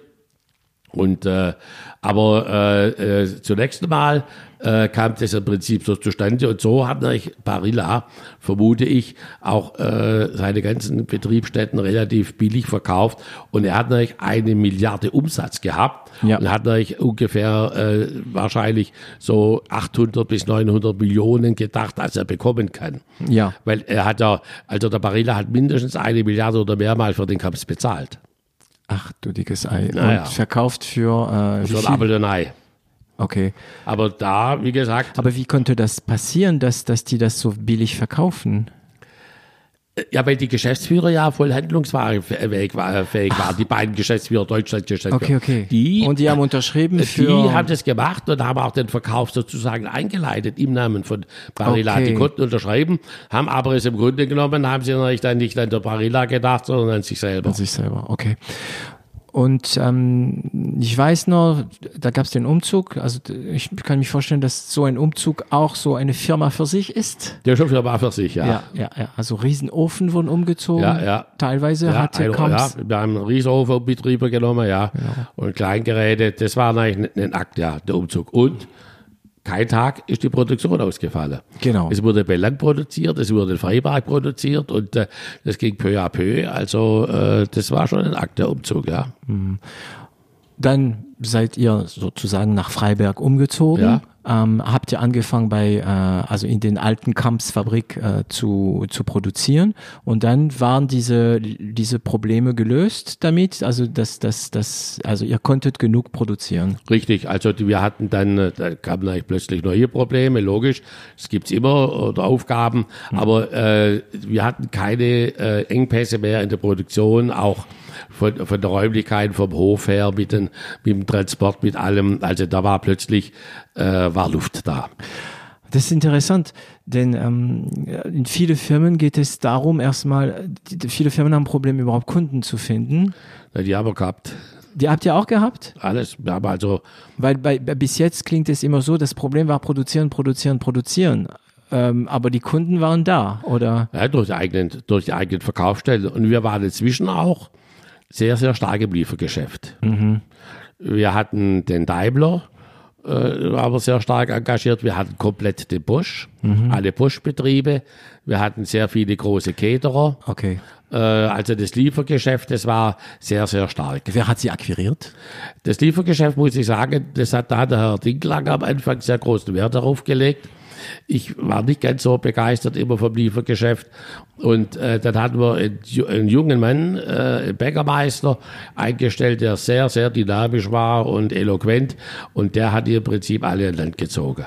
Okay. Also das Liefergeschäft war zuletzt 20 Prozent vom Gesamtumsatz. Und was habt ihr dann bei Mercedes zum Beispiel geliefert? Hat, das Brot. war so eine Brot, Brötchen, Brezeln. Und warum brauchen die sowas? In, für die Kantinen. Für die Kantine. Ja, ja, die mhm. Kantinen, die heute mittags bedient werden, mhm. der Mittagszeit. Und du warst, warst du jemals für die Akquise zuständig oder warst du immer für die Produktion? Ich habe Akquise selber gemacht, also äh, bis zu dem Zeitpunkt, bis äh, die Klager reinkam. Okay. Habe, aber ich habe ja damals nur äh, sieben oder acht Prozent vom Umsatz hatte ich äh, Liefergeschäft. Mhm. Äh, das, weil ich hatte äh, Liefergeschäft eine andere Vorstellung. Ich hatte den Daimler. Ich hatte, wie gesagt, ich hatte das Volksfest. Mhm. Äh, Ach, du hast Volksfest Ja, auch. ja, mhm. Volksfest. Ich hatte die Banken, große Banken wie die BW Bank am mhm. Bahnhof. Äh, ich hatte die Stuttgarter Zeitung. Also ich hatte, Ach. ich war ich, das Katharinenhospital, mhm. Bürgerhospital. Also ich hatte sehr große Kunden, mhm. aber die kleinen Kunden, die dann später so dazukommen, die man auf der Strecke mitgenommen hat, ja. die jeden Tag so 70 oder 80 Euro kriegen, äh, die habe ich nicht interessiert. Also die, äh, bei der, der hätte ich nicht gestoppt. Also das wurde nachher ein ganz, ganz, also das Liefergeschäft hatte im Prinzip auch äh, die Produktion und den ganzen Geschäftsbetrieb später sehr, sehr stark dominiert. Und das bedeutet, dass du schon immer daran gedacht hast, okay, wie bekommen wir mehr Kunden? Ne? Wie verkaufen wir mehr Brötchen? Äh, wie hast du diese Frage beantwortet? Wie hast du akquiriert? Wie hast du neue Kunden äh, akquiriert? Oder war das einfach, hat es einfach, war, war das einfach ausreichend, eine neue Bäckerei, einen guten Platz zu eröffnen? Wie hast du dafür gesorgt, dass du immer mehr Kunden bekommst? Also ich hatte eine ganz einfache Überlegung. Äh, dass erstens mal, ich mache neu, immer neue Läden auf und mit neuen Läden kommt immer neues Geld rein. Mhm. Also das heißt, dadurch habe ich immer ein, ein, äh, äh, ein Wachstum mhm. und bei dem Liefergeschäft auch da, es hat äh, nicht allzu viel Betriebe gegeben, die diese Mengen äh, produzieren und liefern konnten wie wir. Wir waren dermaßen stark, wir hatten in Stuttgart im Prinzip nur einen richtigen Wettbewerber, der das gleiche im Liefergeschäft leisten konnte, das war der Wohlgemut im Remstal. Mhm. Also, also, es ging eigentlich nur, entweder, wenn es mal um jeden Tag 10.000 Brötchen ging, dann ging es nur eigentlich darum, wer kann das machen, kann das der Wohl, macht es der Wohlgemut oder macht es der Land. Oh, was habt ihr produziert am Tag so? Also wir hatten ja, äh, zuletzt hatten wir ja 100.000 Brezeln gemacht.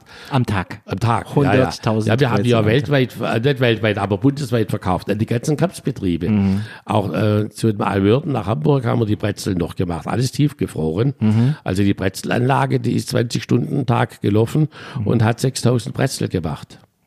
6.000 Brezel? In der Stunde. In der Stunde, wow, ja, okay, okay. Und das hat also gereicht, unter Anführungszeichen, ne, äh, hat es gereicht, neue Bäckereien zu öffnen. Du hast wahrscheinlich sehr auf die Lage geachtet. Also doch hast du, hattest Leute, die, die das gemacht haben. Ja, sehr wichtig, ja. Und ja. durch die neue Bäckerei kamen automatisch die Kunden und du musstest einfach auch dafür sorgen, dass die Produktion äh, folgt. Du musst auch, die Produktion muss, im, im Grunde genommen geht es darum, dass die Produktion das erfüllt, was draußen der Vertrieb, der Verkauf wünscht. Mhm. Muss man eigentlich abstellen, muss man ein bisschen koordinieren, aber der bestimmt im Grunde genommen, was gebraucht wird. Äh, äh, und eigentlich auch der Markt, aber äh, man kann es einfach steuern, aber wenn die sagen jetzt, ich will Rosenbrötchen und keine Tafelbrötchen, müssen Rosenbrötchen gemacht werden. Mhm. Okay. Wenn Sie sagen, der Kunde will keine Tafelbrötchen mehr, der Trend geht auf Rosenbrötchen oder, oder, oder, oder, oder, oder, oder Schnittbrötchen, ja. dann muss das gemacht werden. Also da muss man schon im Prinzip äh, dabei sein. Und äh, dann ist natürlich wichtig, die Expansion der Läden, die geht natürlich heute ja, in diese Einkaufszentren wie Milaneo ja. oder äh, du bist dann bei Rewe drin oder bei äh, äh, Lidl, ja, ja, Lidl äh, musst reingehen oder in gut frequentierte Lagen, an Bahnhöfen, Königstraße, die sind teilweise auch teuer. Mhm. Und da ist natürlich auch wichtig, dass dann das Filialkonzept stimmt, dass man den sofort, weil da ist eigentlich 80 Prozent Sofortverzehr. Da geht es gar nicht mehr so um dieses Brot, äh, was ich da mache, dass ich da 500 Brote am Tag verkaufen will.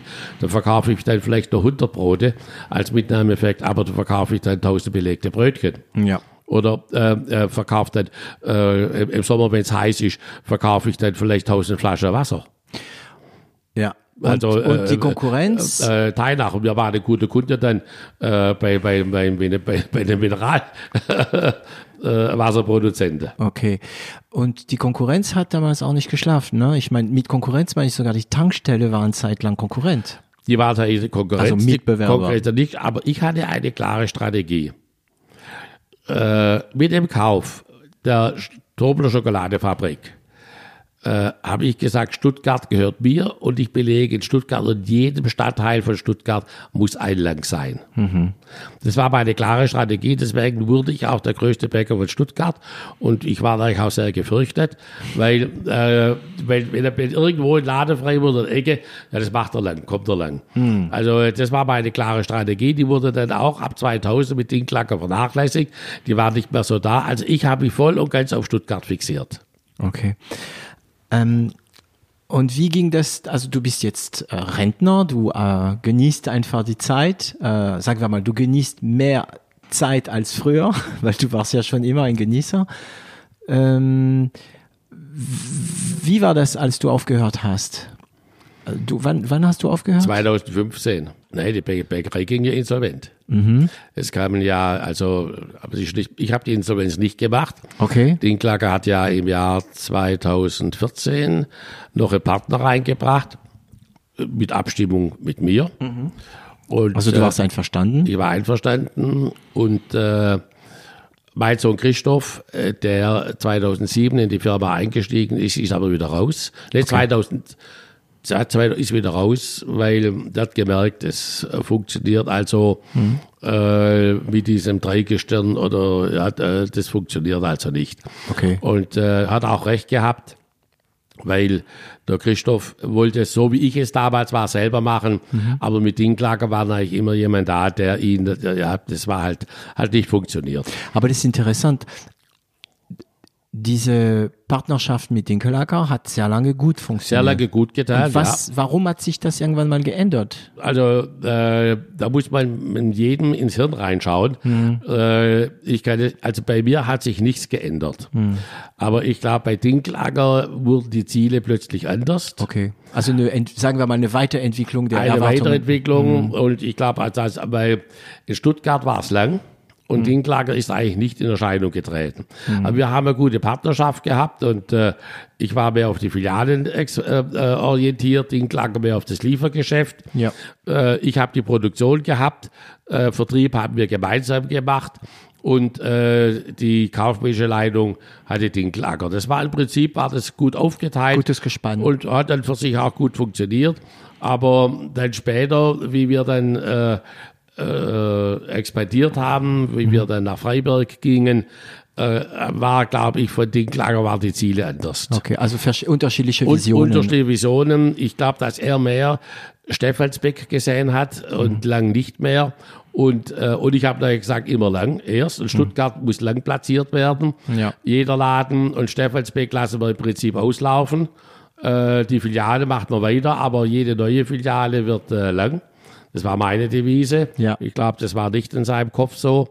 Und äh, das äh, Liefergeschäft hat er äh, ganz extrem ausbauen wollen. Und äh, das ging meiner Meinung nach, war da äh, die produktionstechnischen Voraussetzungen nicht gegeben, weil wir doch kein reiner Industriebetrieb waren. Wir haben doch noch sehr viele Produkte, hat man noch den Handwerk den Touch gegeben. Das war auch dein Wunsch, so viel ich weiß. Du Das wolltest, mein- dass mein- jedes das Brot von Wunsch. Menschenhand Richtig, ja, genau. teilweise, also, Also- zumindest berührt. Mein Sohn hat es natürlich, der war mehr auf meiner Linie, aber der hat es natürlich ganz genau gespürt, dass das äh, auf die Dauer gesehen, ich meine, ich bin natürlich klar, dass ich äh, au- ausscheide, äh, ein Auslaufmodell, was mal über 70 ist, das war der nicht das, aber mein Sohn hat wahrscheinlich gedacht, also für ihn ist das also mit Dinklager keine Zukunft. Okay. Sag ich jetzt von mir aus, ich habe mit meinem Sohn darüber nie gesprochen, er hat sich bei mir auch diesbezüglich nie geäußert, nie negativ, muss ich sagen. Für ihn, er ist sehr verschlossen und ich finde es auch sehr fair, dass er sagt, ich bin das damals eingegangen und äh, es hat nicht so geklappt und ich bin da rausgegangen. Und mehr sagt er darüber nicht. Okay. Und Ihr das ist sehr fair von ihm. Aber dann nochmal ein Anschluss. Mhm. Dann haben wir gesagt, ja gut, also mit mir hat's ja kein, ich, ich muss ja irgendwann mal raus. Und ich glaube, also diese Dreiergespann das gab's? Dreiergesch Okay. Also dann kam der Weber rein, ähm, den haben wir akzeptiert und der Weber war ein Mann, ein Daimlermann, ein, äh, war äh, vernetzt mit Private Equities Mhm. und äh, hat sich äh, beteiligt äh, mit 25 Prozent. Okay. Und äh, Von deine? Ne, wir haben ab, abgegeben Anteile. Den Zwölfeinhalb, Klacker nicht, zwölfeinhalb. Haben abgegeben, so dass er äh, Anteile hatte. Und 25 Prozent, er wollte diese 25,1, diese Sperrminorität.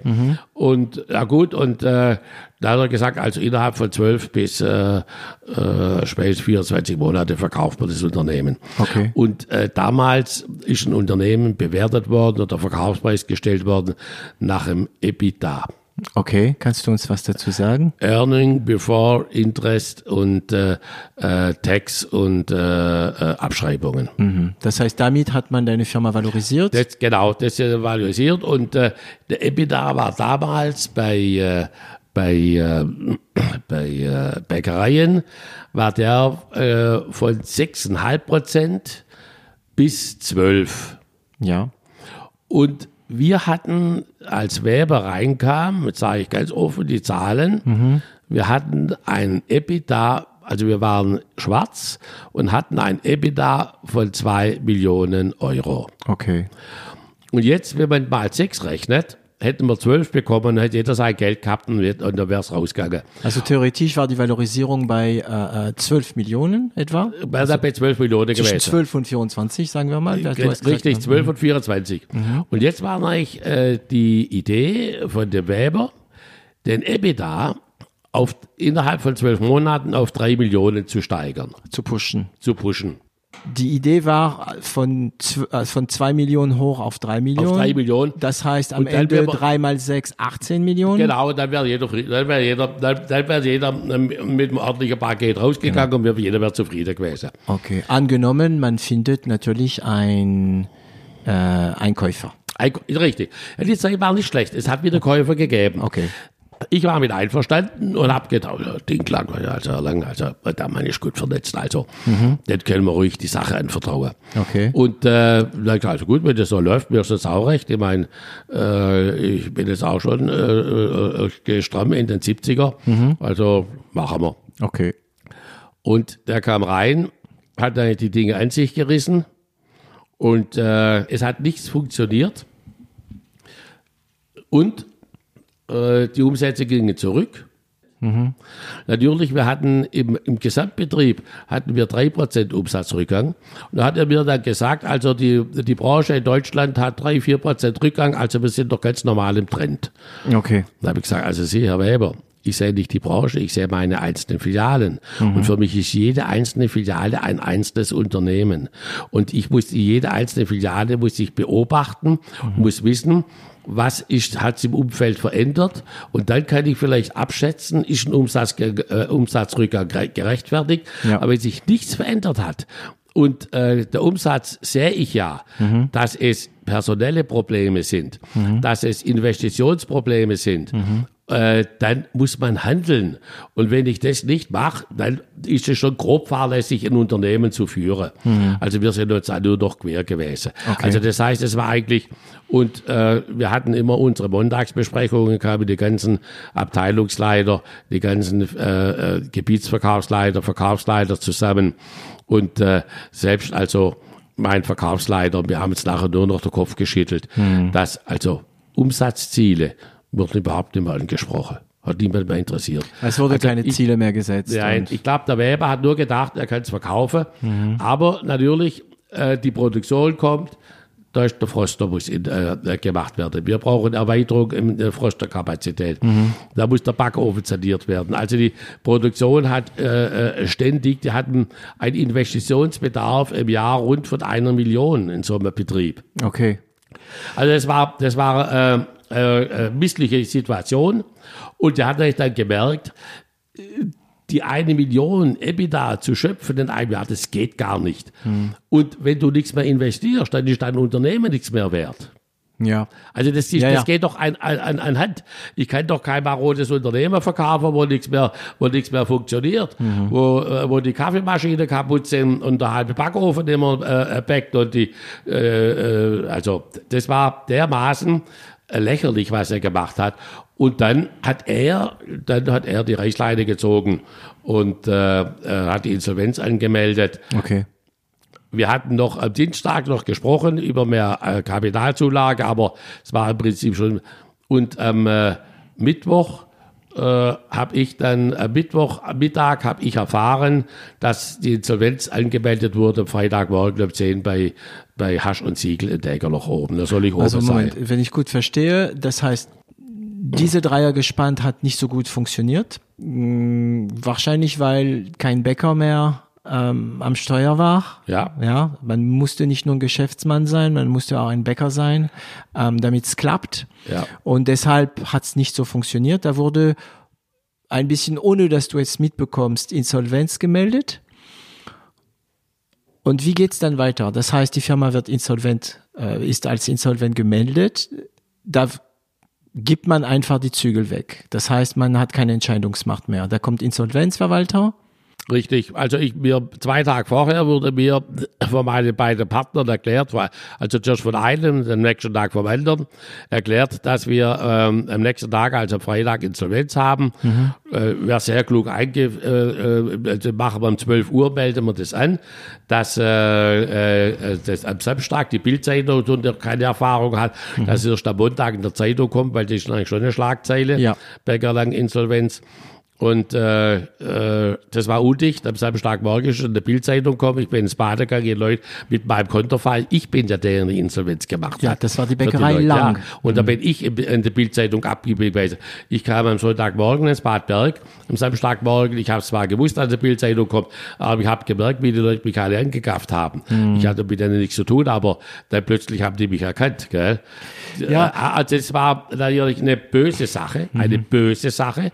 Und diese Insolvenz war eine Planinsolvenz, weil er gemerkt hat, dass er, sage sag ich mal, das Unternehmen, diese Millionen, die man braucht, um, äh, äh, um es zu verkaufen, dass man sozusagen sein Eigenkapital äh, mit 50 Prozent oder 100 Prozent verdoppelt, das geht nicht so auf die Rechnung. Äh, und äh, dann machen wir eine Insolvenz. Und Ja. dann hat mir der Herr Dinklager noch am Donnerstag gesagt. Er kam am Donnerstag um 16 Uhr zu mir ins Büro. Und da habe ich so gesagt, Dinklager, das ist eine riesen Sauerei.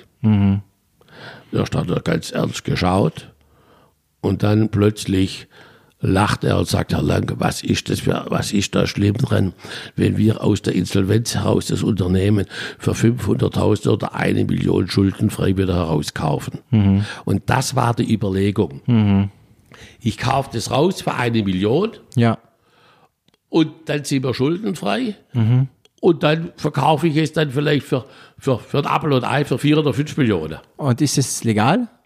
Das ist legal. Okay. Das ist legal. Okay. Ja, das okay. ist legal. Das heißt, die Insolvenz ist eine Phase, wo man die Firma hilft, wieder auf die Beine zu Richtig, kommen, ja. damit dann ihr vielleicht auch noch die Möglichkeit Ja. wieder zum, zu übernehmen. Und das läuft halt so ab. Am Freitag, da kommt er abends noch um 8 Uhr kommt der Insolvenzverwalter. Mhm.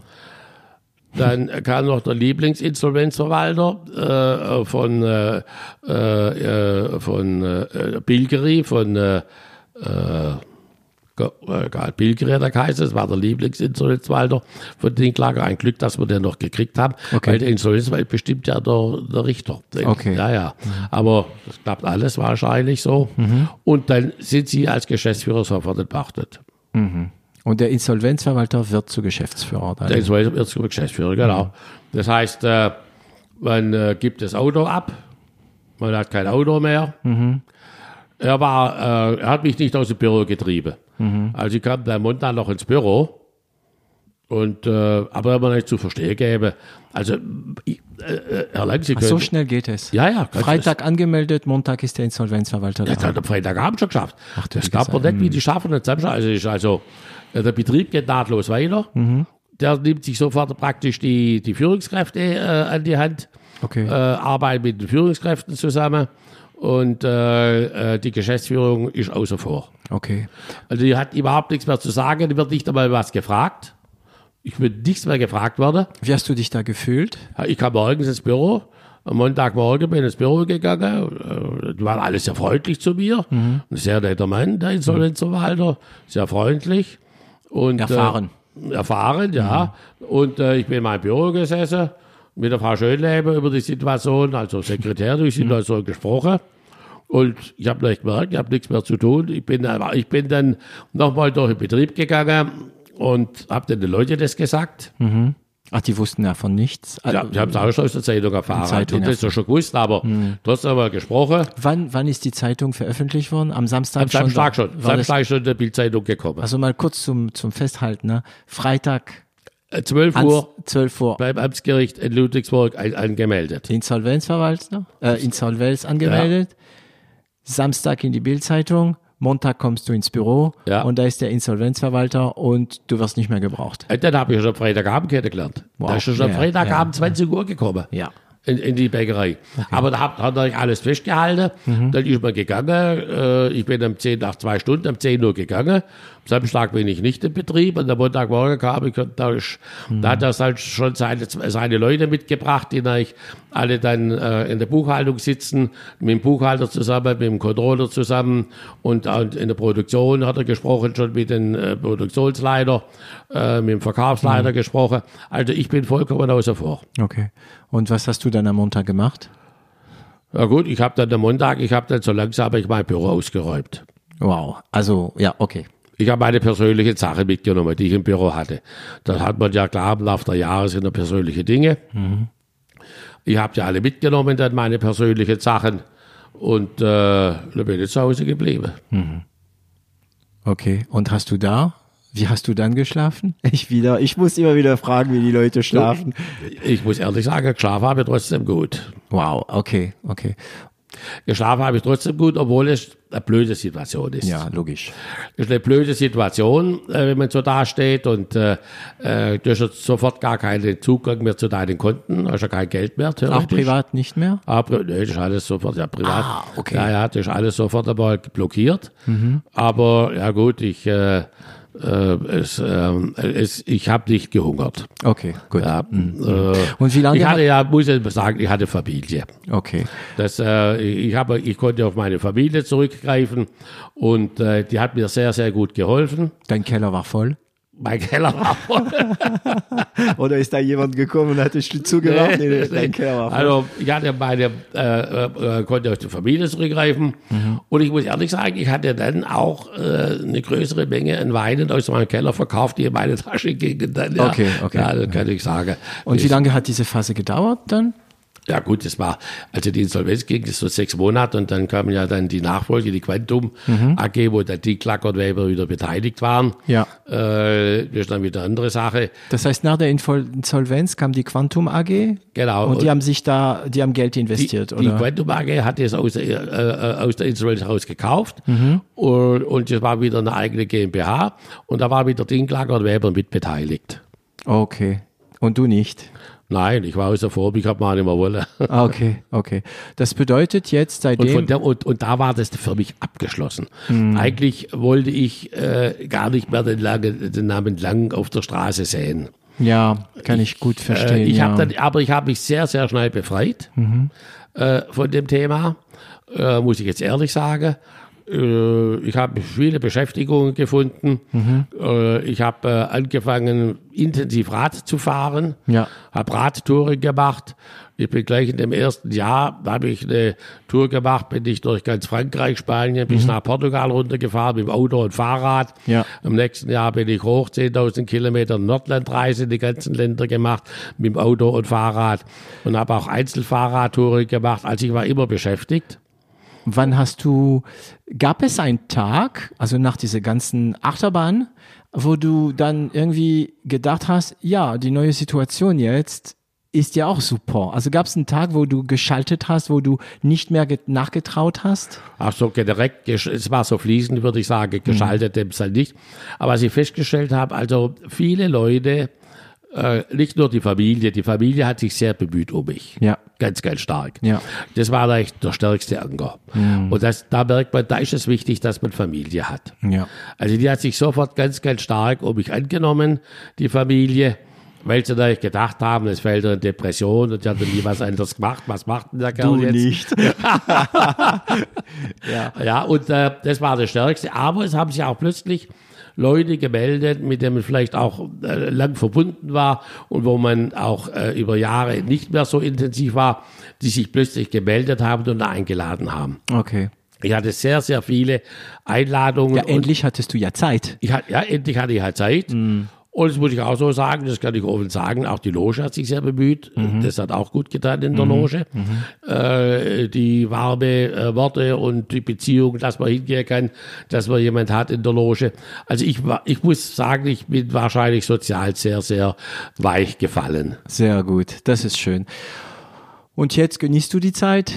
Was vermisst du aus der, aus der, sagen wir mal, aus der, aus der Gewittertag, also die, aus der Zeit, wo du so aktiv warst und so weiter? Was vermisst du jetzt am Nix. meisten davon? Von den, Ganz einfach und schwäbisch gesagt, nichts mehr. nix mehr. ich vermisse gar nichts. Mhm. Im Gegenteil, ich habe wieder, äh, aber das hat sich so langsam entwickelt. Mhm. Ich habe jetzt eine Zeit, in der ich frei bin, in dem ich im Prinzip vollständig meine, mir mein, meinen Tag gestalten kann, meine Freizeit gestalten kann. Mhm. Ich denke, also dieses Jahr habe ich jetzt zwei Radfahr Radtouren geplant. Ja. Das ist die Elbe-Tour äh, von, äh, von Cuxhaven. Wollen dann bis nach Prag fahren. Okay. Und dann will ich eine Landtour machen, das, die schon fest geplant sind. Aber es werden noch weitere dazukommen. Aber interessant, dass du auch da versuchst, immer mehr, immer mehr, immer mehr. Ne? Jetzt machst du nicht mehr Bäckerei, sondern mehr Kilometer. äh, Und, äh, und ich genieße es so, dass ich so frei bin, Mhm. als freier Mann und äh, äh, wie ich es eigentlich, ich vergleiche die Zeit in meinen äh, Berufsjahren, in meinen Wanderjahren, als ich von einer Stadt zur anderen ging. Mhm. Und äh, ich hatte keine Verantwortung, ich hatte nur gelernt, ich war, äh, war immer gern gesehen, ich war gut äh, drauf und äh, hatte eine wunderbare Zeit und kam immer wieder was Neues dazu. Und das war meine, die, diese Jahre waren dann, meine ganze Berufszeit habe ich da immer davon gezehrt, weil das waren meine schönsten Jahre bis dahin. Ja. Und diese Jahre habe ich jetzt wieder. Ja. Ich bin genauso frei wieder wie damals, als ich von Stuttgart wegging nach Düsseldorf. Und dann hat mir für mich die Freiheit angefangen. Und nach dieser Insolvenz 2015 hat für mich eigentlich jetzt wieder die große Freiheit angefangen. Dann glaube ich, dass ich weiß, welche letzte Frage ich dich äh, stellen werde, damit wir dann äh, abschließen. Was bereust du? Ich bereue gar nichts. Und ähm, ich würde mich wünschen, dass es irgendwann mal mir auch so geht. Ähm, vielen Dank, Siegfried, für diese sehr ehrliche äh, Momente mit dir. Ähm, ich glaube, wir werden alle sehr viel lernen. Vergessen Sie nicht, wenn diese Folge euch gefällt, dann könnt ihr diese Folge liken. Ihr könnt 0 auf 1 abonnieren und wir hören uns bald wieder. Bye bye. Dankeschön.